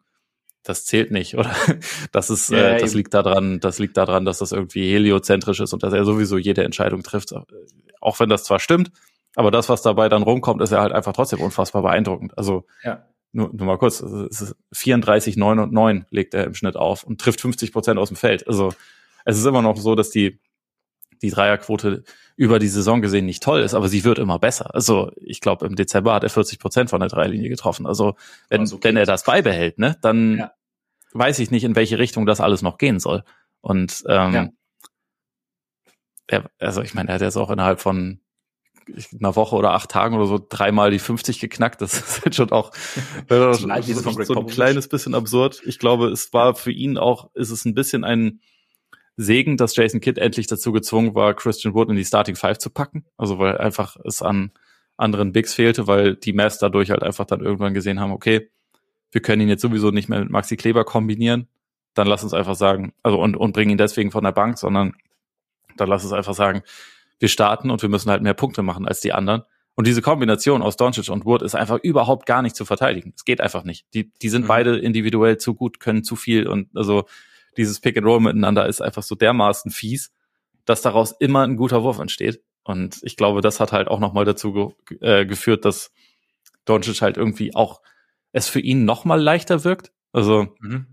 ich, also mit, auch mit diesen 50 Punkte spielen. Ich hatte echt so das Gefühl, dass das so ein bisschen ist wie so ein, ähm, wie so jemand, der irgendwie über Jahre immer wieder im, im gleichen Restaurant essen geht und irgendwann dann checkt, ah, wenn ich einmal mir ein Getränk geholt habe, dann kann ich das immer wieder nachfüllen. So, da, da kann ich einfach zum Automaten gehen und mir quasi nochmal Cola nachfüllen. So geil. Ja. Und dann macht das einfach die ganze Zeit. So, so wirkt halt Doncic im Moment auf dem Feld so ein bisschen für mich. Und äh, ist natürlich ganz klar, äh, ja, der, der Grund, warum Dallas halt irgendwie relevant ist. Ohne ihn wären sie es halt einfach absolut nicht. Und äh, Deswegen gehört er auf jeden Fall, gehört er auf jeden Fall auf diesen Stimmzettel irgendwie mit drauf. Auch wenn ich nicht weiß, an welcher Position. Ich meine, was du sagst, dieses Individuelle bei ihm ist halt einfach so beeindruckend, dass es, dass es, dass er damit dazugehört und nachdem der Teamerfolg auch passt und halt sein, sein Wert für das Team halt auch einfach immens hoch ist, finde ich, ja, würde ich dir, würde ich dir mit allem zustimmen, bei, bei Tatum auch. Also ich habe da jetzt tatsächlich gerade gar nicht, gar nicht mehr so viel Neues irgendwie dazu beizutragen zu unserer Unterhaltung, weil ich habe jetzt, waren jetzt auch so meine beiden, die ich, die ich dann eben noch unter diesen ja, irgendwie Top 5, wenn man so nennt, irgendwie, irgendwie hatte. Und eben auch, wie gesagt, ich habe auch nicht geordnet, ich finde es auch wahnsinnig schwer, einfach weil dann sagst, dann hast du mal wieder eine kurze Phase wie bei, bei Tatum oder bei, bei den Celtics, in der es jetzt nicht so perfekt läuft. Bei Luca läuft es dann umso besser. So, ne? Dann hast du halt, ja. Deswegen finde ich auch Durant also interessant, weil Durant ja eigentlich irgendwie eine, eine relativ, also klar, bei den Nets am Anfang ist nicht so gut, aber eigentlich eher so, so eine, eine, eine konstante Saison spielt bis jetzt, oder Jokic natürlich auch. Ähm, was machst du oder was macht man mit Embiid? Bei dem war es ja am Anfang, also keine Angst, ich habe kein, ich sende gerade keinen Tweet ab oder so, aber ähm, den müsstest du ja auch in deine eigene Richtung jetzt schicken. Du hast ja eigentlich drauf. Äh, stimmt, stimmt. Ähm, aber Biased Media. Anfang, so ist es, so ist es. Nein, aber ich meine, der, der Saisonstart war ja maximal was heißt maximal, aber der Saisonstart war ja alles andere als optimal, sagen wir es mal so. Er hatte da auch irgendwie seinen Anteil, wirkte irgendwie auch nicht so zu 100 Prozent ne, involviert und bla bla, aber ich meine, mittlerweile ist es ja schon ganz geil, ne? 33 Punkte, 9,8 Rebounds, 4,6 Assists, 53 Prozent gut aus dem Feld, 34 Prozent Dreier, 85 Prozent Freiwürfe, Midrange-Jumper, der eigentlich nicht zu verteidigen ist, ähm, gute Defense, also der Record mittlerweile bei den Sixers geht auch so in die Richtung, dass du sagst, ja, passt. Also gut, sind zwar nur Fünfter, aber sind wir, stehen wir 23, 14, also quasi eine bessere Bilanz zum Beispiel als die Mavs. Ähm, ja, ist es, ist es einer, der für dich irgendwie dann noch in diese Konversation mit, der so mit einem, mit einem kleinen C eigentlich schon drin ist und am Ende vielleicht noch mit reinkommen kann oder, oder heben sich die anderen doch noch irgendwie krass von, von Embiid ab? Nee, ich finde nicht, dass sie sich, dass sie sich irgendwie krass abheben. Ich, ich finde auch, dass er absolut wieder eine, eine MVP-würdige Saison spielt, wie übrigens auch letztes Jahr. Sorry, sorry, Drew. Äh, das hat am Ende halt einfach nicht ganz gereicht. Nee, ähm, ich, ich fand ihn halt auch äh, zum Saisonstart ein bisschen enttäuschend, gerade defensiv, aber das hat er halt total korrigiert. Mittlerweile ist er eine absolut dominante Macht. Er hat halt Stand jetzt erst 28 Spiele gemacht. Das ist schon ein bisschen weniger als das, was, was jetzt die, die anderen ja. auf dem Kerbholz haben, die wir, die wir jetzt hier irgendwie genannt haben. Aber wenn er jetzt nicht nochmal irgendwie eine größere Ausfallzeit hat, sondern so weitermacht, dann weiß ich am Ende aber auch nicht, wen ich da rauskicken soll aus der Konversation. Ne? Also weil am Ende können ja nur fünf Leute auf den Zettel. Aber ja. er gehört dann auf jeden Fall da irgendwie mit rein. Ähm, ja. Ich habe ja vorhin auch gesagt, für mich sind es fünfeinhalb oder sechs Leute, die gerade einen äh, Case haben. Ich würde im Moment sagen, wegen Games Played ist ist Embiid da noch nicht vielleicht so der, derjenige, den man am leichtesten da, da rausstreichen kann. Aber auch das ist mir ja. schon schwer gefallen. Und wenn er so weitermacht, dann ist es, weiß ich nicht, wo, wo, wozu das führt, um ehrlich zu sein. Nur um nochmal zu verdeutlichen, wie krass das eigentlich in dieser Saison ist. Also, ja. wie gesagt, und ja. Curry und Booker waren auch voll auf Kurs, äh, bevor sie sich verletzt eben, haben. Ne? Und ich weiß Curry nicht, was ich mit Zion Williamson machen soll, der jetzt natürlich auch verletzt ist. Äh, ja. Was Get well soon und so, aber der auch unfassbar gut war. Und trotzdem ja, nicht ganz auf diesem, ja. auf diesem Level, aber trotzdem. Was es ja schon wieder mehr, also noch beeindruckender macht, weil halt einfach dieses Level, das wir halt sehen, so an der Spitze, ist halt einfach, war halt selten so da, so auch so in der Masse irgendwie. Und ähm, ja, ich meine, Steph ist ja eigentlich auch so, keine Ahnung, wenn der sich jetzt nicht an der Schulter verletzt und, und, und so mehr oder weniger so weitergemacht hätte wie zu Saisonstart, dann weiß ich nicht, hast du vielleicht eins A, B und C. Ähm, von daher Schauen wir mal. Ich sag, was ich sag die Verletzung bringt. von Steph war das Beste, was den Warriors passieren konnte. Weil sich die anderen jetzt endlich mal zusammenreißen müssen, meinst du? Ja, ist so. Ja, ja, es, es geht auch ohne. Es geht auch ohne, tatsächlich. Also, nee, also ich, ich glaube tatsächlich, dass die Warriors äh, am Ende wieder ganz gute Chancen haben werden, aus dem Westen rauszukommen. Würde ich dir auch nicht widersprechen, tatsächlich, weil irgendwie äh, an, an Talentemangel lag es ja irgendwie nicht gefühlt.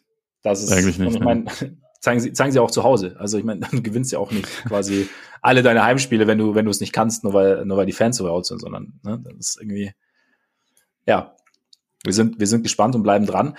Und ja, jetzt wir, machen wir, wir andere Awards noch. Wir müssen andere Awards machen, genau. Dass wir es noch irgendwie hinbekommen. Ähm, welchen Wollen wir ganz kurz im, Schnell, schnell, im Schnelldurchlauf, weil wir alle äh, MVP-Kandidaten schon aufgezählt haben und damit schon fast alle All-NBA-Sachen äh, auch durch haben. Einmal ja. kurz durchrennen. Äh, können wir machen. First, Start, starte mal. Ja. First wäre bei mir gerade Curry, Doncic, Durant, Tatum, Jokic. Ähm, mhm.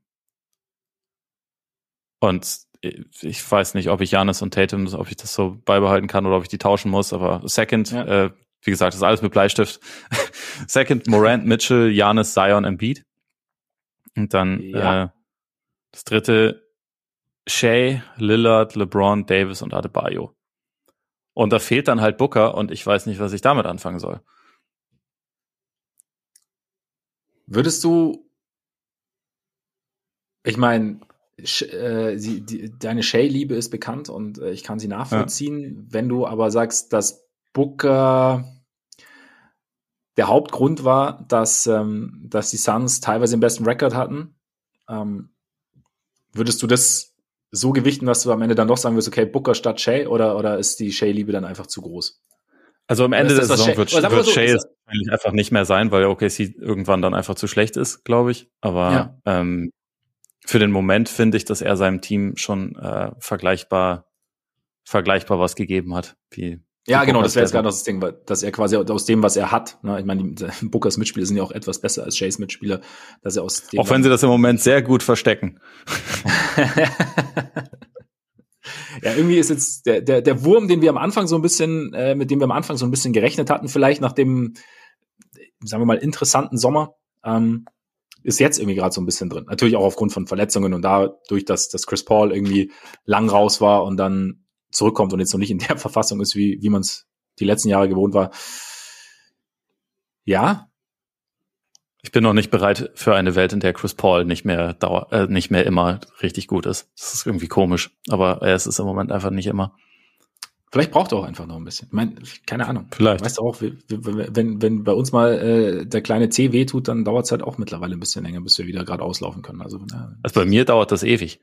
Ich ja, bin sowieso schon, ich, ich bin sowieso washed und ich bin noch nicht so alt wie Chris Paul, aber eben, naja. eben. Eben. Also von daher. Irgendwann holt uns alle ein. Ja. ich würde es aber so unterschreiben, wie du gesagt hast. Ich würde vielleicht bei, bei Janis und Tate, das ist auch so ein Ding, bei, ich, ich tue mich einfach wahnsinnig schwer, Janis nicht im First Team zu sehen. Ähm, ja. Aber Tatum gehört, also äh, ja, ist eng, schwierig. Vielleicht kann man einen Weg finden, Tatum einfach als Guard zu wählen oder auf Positionen zu kacken, weil dann würde ich sagen, dann ist es, ist es für mich ein bisschen leichter, weil dann, dann nehme ich Curry raus, dann haben wir halt Doncic, Tatum, Durant, Janis und Jokic. Das wären für mich momentan die fünf Spieler, die da eigentlich sein müssten. Also ja. das sind ja auch die, die fünf, die wir da auf dem, beim, beim MVP-Rennen als erste genannt haben. Aber ja. ja. momentan sind, ist es halt noch nach Position. Deswegen, ja, wahrscheinlich am, am Ende doch eher Janis vor Tatum, aber du weißt, wie es ist. So ist es. Sein Struggle. Steph ja, auch, Steph ja auch nur aufgrund der Verletzung. Ich meine, keine Ahnung, wenn er dann, wenn er dann irgendwann innerhalb der nächsten, ich weiß gar nicht, zwei Wochen zurückkommt und dann irgendwo anknüpft, dann kann's, ja, ne? Lass uns weiterziehen. Ja. Rookie of the Year. Ja, also, das ist, ist das für mich leichter. Ja. Also auch klar Paulo vor Matherin. Das sind auf jeden mhm. Fall die beiden beeindruckendsten Rookies bisher. Ähm, aber ich finde, find Paulo ist schon auch noch mal eine Stufe drüber irgendwie. Also auch weil seine seine Rolle noch ein bisschen anspruchsvoller ist. Ich finde es einfach auch krass, was für ein Biest der Typ ist. Also so ja. rein rein körperlich, dass man ja. irgendwie so aber auch gleichzeitig dann irgendwie mit so einer Fußarbeit und so einem ausgereiften Game äh, in die Liga kommt als, als 20-Jähriger, das ist schon einfach, also ich glaube, an dem werden die Magier viel Freude haben über die Jahre. Ähm, auch an, an der sogenannten Flügelzange mit ihm und, und, und äh, Franz Wagner sowieso. Ja. Spannender wäre beim, beim Rookie of the Year eigentlich Platz drei, weil da gibt's für dich viele Leute, die irgendwie erwähnenswert sind, aber keinen, wo ich sage, der muss es sein. Ähm, ich habe mir jetzt Walker Kessler notiert, was natürlich albern okay. ist, weil der, weil dessen Counting Stats überhaupt nicht äh, irgendwie vergleichbar sind, auch nur mit Jaden Ivy oder so, den, mhm. den man da vielleicht eher erwarten würde. Oder auch, also ich meine, Keegan Murray hätte jetzt auch einen Case, aber ich finde Walker Kessler echt, äh, immer wenn ich Utah gucke und der Typ reinkommt, dann ist die Defense auf einmal gut. Und die Defense von Utah ist sonst echt richtig mies. Aber ja. der Typ, der, der, der ist echt, äh, also ein guter Rim Protector. Ich finde es auch komisch, weil ich diese Saison fast noch niemanden gesehen habe, der besser mit Zion zurechtkam als Walker Kessler. Ne, da frage ich mich dann auch, was zum Teufel machen wir hier eigentlich? Aber also er wird es am Ende, vielleicht schafft er es ins, ins äh, Rookie First Team, vielleicht auch nicht, aber also mir hat Walker Kessler bisher gut gefallen, deswegen wollte ich ihm nur einen kurzen Shoutout geben. Aber hab, ich habe es jetzt auch noch nicht äh, noch nicht stundenlang durchdacht, wer jetzt der drittbeste Rookie bisher war, aber er, er gefällt mir. Okay. Ja, ja, ich, ja, doch, sieht, sieht defensiv tatsächlich gut aus. Ähm, ja, habe ich gar nicht, habe ich jetzt irgendwie gar nicht viel hinzuzufügen. Ich, weiß, ich bin jetzt auch nicht, ich bin auch nicht der ganz große Rookie-Spezialist, muss ich sagen, weil es gibt so Teams, die sehe ich auch einfach nicht so oft. Da fehlt mir dann einfach die Zeit, die so äh, regelmäßig anzuschauen. Ich habe aber auch mittlerweile mitbekommen, dass äh, Kollege Banquero sehr fähig ist, wenn er auf dem Basketballplatz den Ball bekommt und damit etwas anstellen soll. Deshalb wäre auch mein Rookie of the Year. Äh, weil die Jazz schon erwähnt das könnten wir zum Most Improved Player gehen. Und da finde ich es eine ganz interessante Frage, die sich ähm, ja schon ja eigentlich so seit ein paar Wochen mal oder vor ein paar Wochen zum ersten Mal gestellt hat. Und da sind wir auch, ich meine, wir, wir hatten gerade schon Orlando und Utah. Und jetzt sind wir bei Orlando und Utah, weil mein Favorit ist vielleicht auch aufgrund äh, äh, alter Bande der Kollege Markanen, weil ich finde es schon schon krass. Ich meine, er legt 24,5 Punkte auf, äh, 8,4 Rebounds und spielt eigentlich schon so Richtung All-Star. Ja. Und gerade auch, und ich meine, du weißt ja, ich habe äh, Lauri in den ersten Jahren seiner Karriere sehr eng verfolgt. Und nach dem, was so in Jahr drei, vier, fünf, nee, warte mal, wie viel Jahr hat er denn jetzt? Hat er ist schon Jahr fünf? Es ist jetzt Jahr sechs.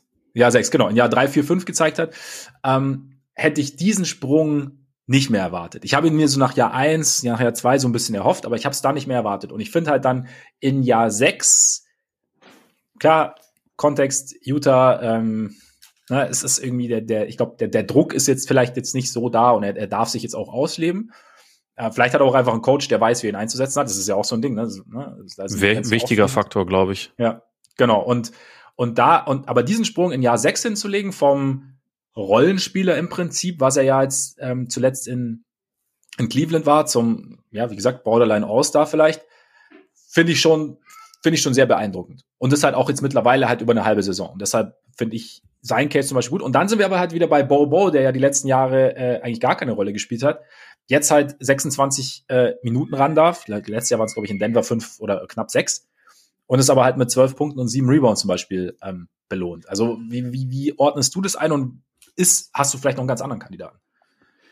Ich habe noch ein paar andere. Also das ist ja auch irgendwie immer ähm, so eine so eine Sache bei MIP, wo man halt irgendwie eh sich, glaube ich, immer vorher überlegen muss, wel in welchem in welchem Rahmen suche ich eigentlich? Nehme ja. ich jemand, also bei Bol Bol habe ich natürlich auch überlegt, der hat halt letzte Saison aber auch nur 14 Spiele gemacht. also, ja, ja, genau. Ähm, es ist halt, irgendwie Spieler ist das halt, fast, ne? als wäre der, das, ist ja fast, als wäre der ein Rookie, obwohl er schon drei. Jahre in der, in der Liga ist. Ja. Deswegen finde ich es irgendwie voll schwer, ihn wirklich, also da wirklich etwas zu vergleichen mit dem, was er bisher gemacht hat. Ich finde, Markanen hat einen, hat einen super Case, also könnte den, könnte das für mich auch gerne gewinnen, weil er nimmt nicht nur mehr Würfe, sondern er trifft sie auch alle besser, also trifft ja. äh, Zweier und Dreier besser als je zuvor in seiner Karriere, hat, macht fast zehn Punkte mehr im Schnitt als letzte Saison, spielt einfach wirklich einen richtig guten Basketball. Ich finde, er hat auch wirklich einen soliden All-Star-Case. Ähm, mhm. Wenn es nicht wird, dann nur wegen äh, ziemlich guten Frontcourt-Spielern im Westen. Aber also er, er legt für mich auf jeden Fall All-Star-Zahlen auf, spielt auf jeden Fall eine All-Star-Saison. Ich meine, heute Nacht dann nochmal 49 reingezimmert, ist auch nicht ganz verkehrt. Also ja. äh, das ist schon, das ist schon aller Ehren wert. Äh, also ich glaube, einer, der auch viele Stimmen bekommen wird, äh, ist Shay auf jeden Fall. Auch wenn ja. ich finde, der war vorher auch schon ziemlich gut, aber er ist trotzdem noch mal besser äh, und hat, glaube ich, einfach auch noch mal genau, hat auch einfach noch mal ein bisschen mehr Aufmerksamkeit bekommen als die letzten Jahre. Und ja. ähm, ich finde bei den Grizzlies sowohl Bane als auch Jackson hätten eigentlich, also haben sich gravierend verbessert im Vergleich zur letzten Saison. Beide haben aber auch Ausfallzeiten, deswegen. Ja, eben, deswegen, ja. Das ist halt was, was jetzt Markanen zum Beispiel nicht hat. Einer, den ich zumindest noch erwähnen wollte, der wird's nicht, der wird's nicht werden, aber ich finde es trotzdem wichtig, ihn zu erwähnen, ist Nick Claxton. Mhm. Weil ja, ähm, ja. ich ich hatte bei dem schon meine Zweifel über die letzten Jahre, was seine Offense anging. Also ob er irgendwann offensiv so funktionieren würde, dass er die gute Defense, die er spielt, auch wirklich dauerhaft zeigen kann. Also weil, mhm. weil es halt sonst äh, er, er war schon ein bisschen ein offensives Handicap teilweise auf dem Feld. Und äh, auch gerade jetzt dann, wo man halt weiß, okay, Ben, ben Simmons ist auch da. Ben Simmons muss natürlich auch Spielzeit bekommen und das ist auch einer, der keinen, der, der nicht werfen kann und so. Das war für mich schon vor einer Weile echt ein relativ großes Fragezeichen, ob man so Lineups mit den beiden spielen kann. Und mittlerweile zeigen sie, dass das halt irgendwie schon geht. Und da ist, finde ich, ein sehr großer Anteil daran, dass Claxton einfach ähm, sich viel besser bewegt, dass er halt irgendwie auch ein aggressiverer und besserer Finisher geworden ist. Er ist immer noch Katastrophe von der Freiwurflinie, muss man sagen. Er trifft nicht mal die Hälfte, aber trotzdem funktioniert's halt irgendwie offensiv. Also so als Rollman, er trifft momentan 73 Prozent aus dem Feld. sind natürlich auch fast alles Dunks, aber trotzdem, es ist irgendwie, es klappt halt irgendwie und es ist schon einfach eine, eine große Verbesserung im Vergleich zu, zu dem, was er vorher gemacht hat. Und äh, es ermöglicht dann auch, dass er acht Minuten mehr auf dem Feld stehen kann, als es noch letztes Jahr der Fall war. Mhm. Und es ist einer der wirklich Hauptgründe dafür, dass die Defense funktioniert bei den, bei den Nets momentan. Und deswegen wollte ich ihm zumindest mal einen Shoutout geben. Äh, er hat seinen Scoring-Schnitt nicht genug gesteigert, um am Ende diesen Award gewinnen zu können, aber es ist trotzdem, finde ich, eine sehr, sehr große und wichtige Verbesserung, die ja schon auch bei einem, best, einem der besten Teams der Liga wirklich einen relativ großen Unterschied macht. Ja, eben. Ja, genau. Weil, weil wenn dem Netz was fehlt, dann ist es Defense. Und wenn du dann einen Spieler hast, der dir das bringen kann und den du dann offensiv noch auf dem Feld lassen kannst, ja, wie du sagst, dann äh, ist das, ist das sehr viel wert. Ja, sind alles gute Cases. Ich glaube, ich bleibe aber bei Lauri. Ich bleibe äh, das. Ähm ich finde auch, dass der ein guter Favorit ist und also wenn das so weitergeht, dann kann er deswegen mir ja. sehr gerne gewinnen. Wer, ja. Also zumal er auch nicht einer ist, der erst zwei Jahre in der Liga ist und einfach nur mehr genau. Minuten bekommt und auf einmal geht, sondern er, er ist in einer anderen Rolle als vorher und er ist, er ist ein Star aktuell. Also das ja. ist einfach wirklich ein Schritt, den in Jahr sechs nicht mehr so viele Leute machen. So ist es, so ist es. Und es ist viel Freude dabei, aber so, so, so, so, so, so ein bisschen blutet mein Herz natürlich auch so ein bisschen. Weil ich mir kann ich, kann ich gut verstehen. Trotzdem würde ich mir nie, der, oh, die Bulls, die, die Trottel haben ihn, haben ihn weggetradet, weil es war einfach nicht abzusehen, was sein Case zum MLP als MLP dann noch mal ein bisschen verstärkt, weil, wie gesagt, es, ja. ja. so.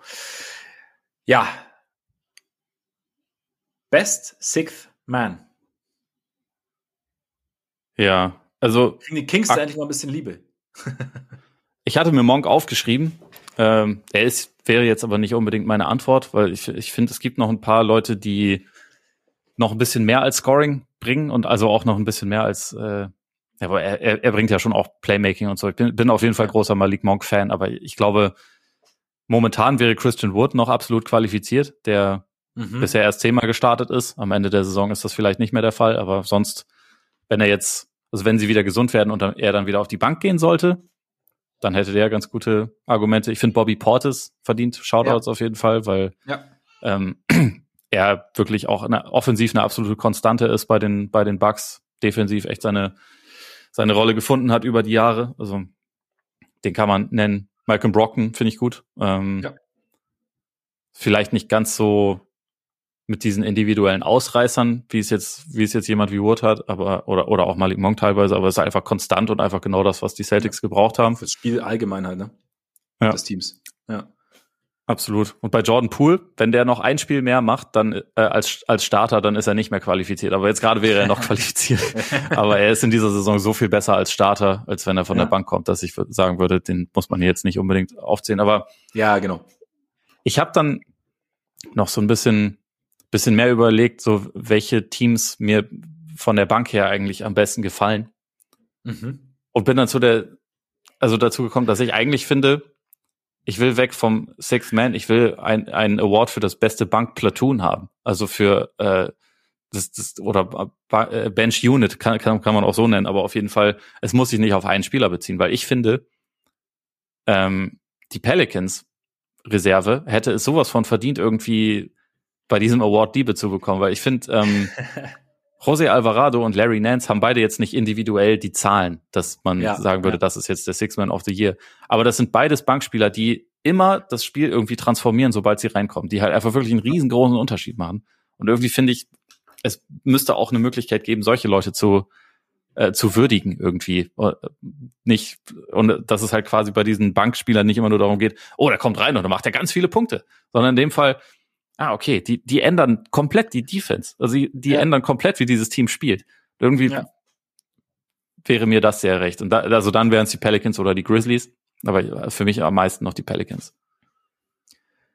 Ja, Also wir haben ja auch schon mal drüber gesprochen im, im Zuge des Bandwagons, also wie, wie gut uns die Kollegen gefallen und generell auch die Bench Unit. Also von daher finde ich, finde ich einen ganz interessanten Ansatz. Aber sonst, ja, sind, ich habe dieselben Kandidaten quasi. Ähm, was, was sagst du noch? Äh, ist Westbrook bei dir noch einen, den du mit reinnehmen würdest? Oder? Ähm, schwierig. Also was die, was die, was die Counting Stats angeht, natürlich schon. Ähm, der Impact ist jetzt nicht unbedingt immer positiv. Das wäre jetzt mein, äh, mein mhm. Kritikpunkt. Also ich finde zwar schon, ja. dass er auf jeden Fall besser spielt, seitdem er von der Bank kommt, aber ähm, ich weiß nicht, ob mich das, ob mich das schon genug äh, überzeugt, so insgesamt. Ja. Weil ja. ich finde, es gibt auch immer noch relativ viele Spiele, wo es mir dann irgendwie zu viel und zu wild ist und so. Aber halt wer weiß, also noch Russell Westbrook. ja, absolut. Ja. Aber also ja, statistisch gibt es sicherlich sicherlich auch für ihn Argumente. Ja, nee, definitiv, denke ich auch. Ähm, Coach of the Year. Ich habe ja, ich habe da jemanden, bei dem ich mir denke so, wir haben schon über seinen Superstar gesprochen. Und wenn ich mir so anschaue, wie sich sein Team im Laufe der Saison gedreht hat, unter seiner Führung, finde ich Jacques Vaughn irgendwie einen ganz interessanten Kandidaten. Ähm, ich weiß noch nicht, also wie gesagt, ich finde Coach of the Year gibt es ja auch Jahr für Jahr eigentlich mehr als einen oder auch mehr als fünf Kandidaten mal. Ich finde halt sein Case insofern ganz interessant. Ich meine, es gibt sicherlich andere Faktoren als nur, wir setzen jetzt einen neuen Coach hin und äh, dann ist alles anders. Also ja, die Verletzten kamen zurück, Kyrie ist wieder dabei und so. Aber die Art und Weise, wie das Team jetzt auftritt, seitdem Vaughn übernommen hat, Vollzeit, wie gesagt, auch, haben wir auch schon gesagt, der Record, die, die, die Teams während des Streaks waren jetzt nicht, nicht immer die besten, trotzdem, sie haben die Spiele gewonnen. Und aber was, was er aus den, aus dem Netz gemacht hat, ist ja, glaube ich, auch Eastern Conference Coach of the Month geworden, letzten, äh, jetzt vergangenen im Dezember. Ähm, aber so, ich finde den, da, also er war ja vorher schon da, ne, als Assistant, aber was er jetzt aus diesem Team gemacht hat, finde ich schon, finde ich schon beeindruckend. Deshalb finde ich den, also einfach, weil es halt auch so sehr, es ist halt auch was, was, was sehr bildlich ist vor Augen jetzt. Ne? Du siehst halt, okay, er hat übernommen und seither mehr oder weniger läuft's. Ähm, wie gesagt, spielen andere Dinge mit rein, aber ich finde so den, was er daraus gemacht hat, finde ich schon sehr, sehr beeindruckend. Deswegen wäre er für mich auf jeden Fall ein Kandidat, also wie du es siehst. Ja, äh, für mich auch. Ich habe ihn auch mit, mit aufgeschrieben. Er hat auch einen majestätischen Bart. Das sollte man Absolut. auch, finde ich, bei Absolut. jeder Argumentation nicht außer Acht lassen, weil das ist ja. schon, ja. der ist schon üppig. Ist vielleicht auch bei ja. mir so äh, mein, mein Glatzen- und Bart-Buddy. Vielleicht habe ich da deswegen auch so ein bisschen mehr, äh, noch mehr Sympathien dafür. Ne? Deswegen. Wahrscheinlich. ja, dachte ich mir schon. Das ist die, die Hipster-Connection. Nee, ähm, ja, das hat mit, ich find, Glatze hat mit Hipster nichts zu tun. Das ist, das ist die Natur, die mir da einen Streich gespielt hat. Der Vollbart. 20, also ja. ähm, nee, ich, ich finde, also auch gerade wie, wie die Netz defensiv irgendwie auftreten, wie sie miteinander kommunizieren, das ist schon, das ist, sieht schon wirklich ganz anders aus, als es vorher unter, unter Steve Nash der Fall war. Deswegen würde ich auch sagen, er hat momentan auf jeden Fall sehr gute Argumente. Ich hatte mir auch noch ähm, unseren Freund Will Hardy und, und Rick ja. Carlisle aufgeschrieben, weil sie halt ja. einfach für mich die, die, ja. äh, die beiden eigentlich positiven Überraschungsteams der Liga betreuen. Und mhm. also gerade bei den, bei den Pacers habe ich auch mittlerweile echt wieder mehr das Gefühl, dass das vielleicht auch ähm, Bestand haben wird über die Saison. Also mhm dass sie eventuell wirklich halt in diesem Playoff-Rennen mit drin bleiben werden. Ähm, bei den bei den Jazz bin ich mir da nicht ganz so sicher.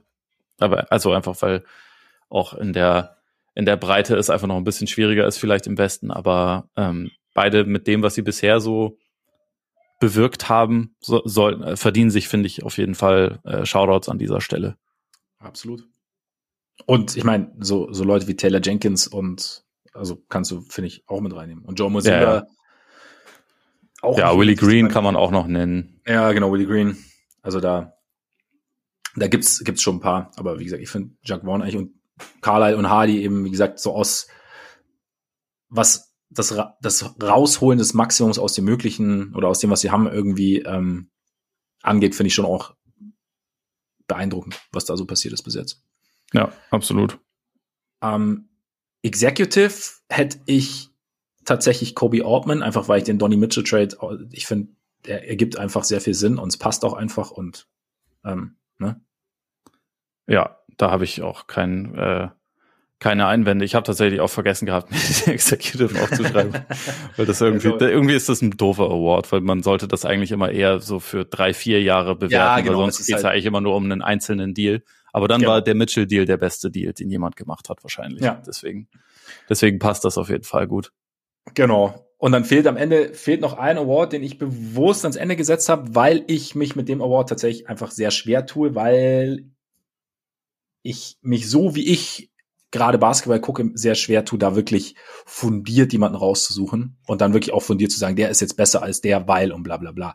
Ich denke mal, du, bei dir sieht es ein bisschen anders aus, deswegen äh, Defensive Player of the Year. Ähm, also ich habe ich hab mir schon jemanden aufgeschrieben, so ist nicht. Genau, genau, genau. Also Schwierig finde ich es aber auch. Also ja, nee, nee, genau. Also, das ist generell, haben wir die letzten Jahre auch immer wieder drüber gesprochen, dass es einfach halt ein Award ist, der, ja, genau, weil das, ja, da gibt's halt viele Faktoren, defensives System, ähm, individuell ähm, defensiver Anker, Flügelverteidiger, Point of Attack Defender etc. Ähm, aber wen hast du denn aufgeschrieben? Jaron Jackson, der mhm.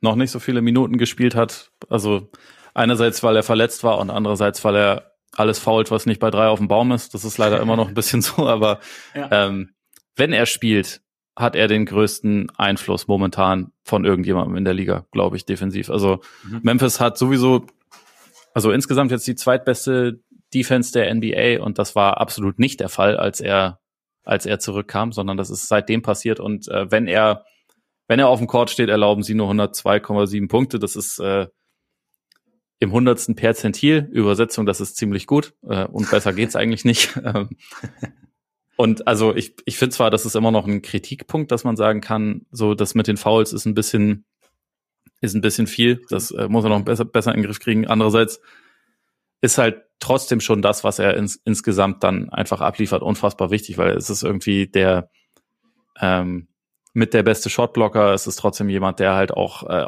am Flügel verteidigen kann, der einfach irgendwie, mit dem kannst du im Prinzip alles im Prinzip alles spielen und er kann auch um jeden herum spielen, habe ich das Gefühl. Mhm. Ich, ich habe ich hab die letzten Tage ein paar Mal überlegt, so wer ist eigentlich der perfekte, wer wäre der perfekte Nebenmann für Nikola Jokic? Ich komme immer wieder auf Jaron Jackson, was halt irgendwie ein komischer, komischer Look ja. wäre, aber der könnte halt einfach alles abdecken und dann reden wir nicht mehr über ja. die Probleme von Jokic, die er defensiv hat, sondern dann gewinnen die einfach eine Meisterschaft nach der anderen. Aber ähm, vielleicht auch nicht. Du weißt schon. Aber irgendwie finde ich den, finde ich das total interessant. Ne? Und ja, also ich finde grundsätzlich, Jaron Jackson ist einer, der in dieser Saison echt nochmal einen sehr positiven Schritt gemacht hat, der auch letzte Saison ja schon schon weit oben äh, mit vorkam in dieser Konversation und der ist momentan auf jeden Fall auch wieder rechtfertigt.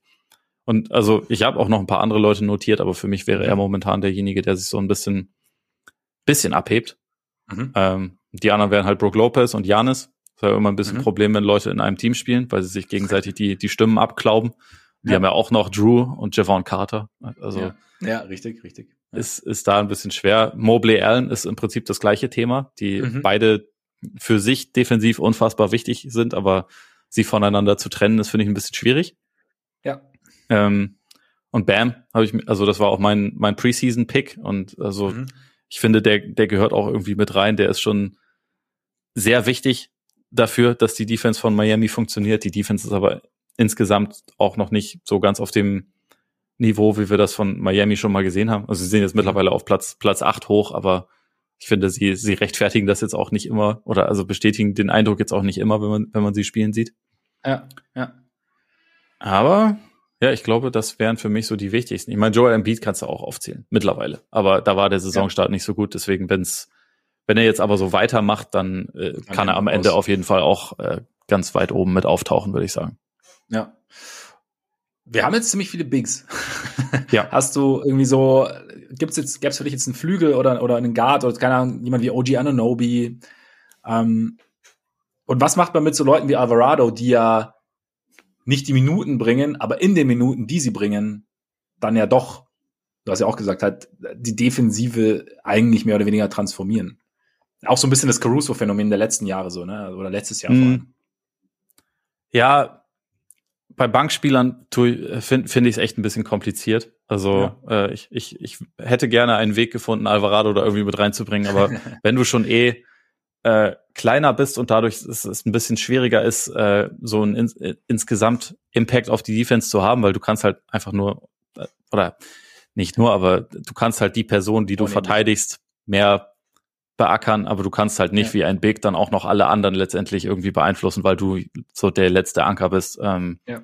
Das da, da finde ich es dann ein bisschen schwierig, ihn quasi drüber zu heben. Wenn jetzt Alvarado 40 mhm. Minuten spielen würde und der Impact genauso zu sehen ist, äh, wäre, wie er es momentan ist, dann, dann wäre es ein bisschen anderes Thema. Aber momentan ist mir das insgesamt dann ein bisschen zu wenig. Mhm. Anunobi kann man sicherlich aufzählen. Die Raptors sind halt momentan irgendwie einfach echt nicht gut. Deswegen mhm. finde ich es auch da, finde ich es auch da so ein bisschen kompliziert. Aber also er ist jetzt sicherlich nicht der Grund dafür, dass sie, dass sie da nicht so gut sind. Aber ähm, ja, ja seine seine Defense ist individuell schon absolut beeindruckend. Ich finde auch, dass so wie zuletzt Draymond Green wieder auftritt, ist, ist er auch wieder jemand, den man da, und also vor allem bin ich auch immer noch davon überzeugt, dass Draymond Green, wenn jetzt morgen die Playoffs losgehen, ich lieber den habe als irgendwen sonst. Aber ja. Weiß ich nicht. Momentan ist der, ist jetzt der, der Gesamtcase für mich noch nicht stark genug. Das kann sich aber gut noch ändern im Laufe der Saison. Ja, genau. Ich meine, es ist ja auch ein Regular Season Award. Also nicht, also so, deshalb, wenn er quasi in den Playoffs dann wieder das Ding, dann, dann wieder seine Schippe drauflegt oder beziehungsweise jetzt das, das zeigt, was er zuletzt gezeigt hat, dann ist es wieder was anderes. Ja. Aber ja, ja kann, wie gesagt, äh, finde ich, kann ich, kann ich alles nachvollziehen, was du bis jetzt so gesagt hast, so aus, aus meiner Perspektive. Und damit äh, sind wir, würde ich sagen, durch, oder? Ich glaube, wir haben alle. Wir haben alle. Ja, doch. Und falls nicht, ruft an unter 555 Nase. ähm, kann sich noch erinnern, damals King of Queens, Arthur. Ja, ja. absolut. Sehr schön, sehr schön. schön Limoneneis! ja, Freunde, vielen Dank für eure Aufmerksamkeit. Schön, dass ihr dabei wart. Ähm, dass ihr auch im neuen Jahr dabei wart. Wie gesagt, gutes Neues nochmal. Und äh, solltet ihr jetzt, sollte einer eurer Neujahrsvorsätze sein, dass ihr unbedingt wöchentlich uns zuhört, wie wir uns irgendwas über Basketball zusammenstöpseln, vor allem ich, dann könnt ihr uns gerne abonnieren. Und das geht überall. Das geht bei Apple Podcasts, Spotify, Deezer, Amazon Music, Google Podcasts. Folgt uns bei Twitter, folgt uns bei Instagram, schaut mal bei Patreon vorbei. Und jetzt würde ich sagen, genießt euren Tag, euren Abend, euren Morgen. Habt ein gutes Jahr und bis bald hoffentlich. Reingehauen. Reingehauen.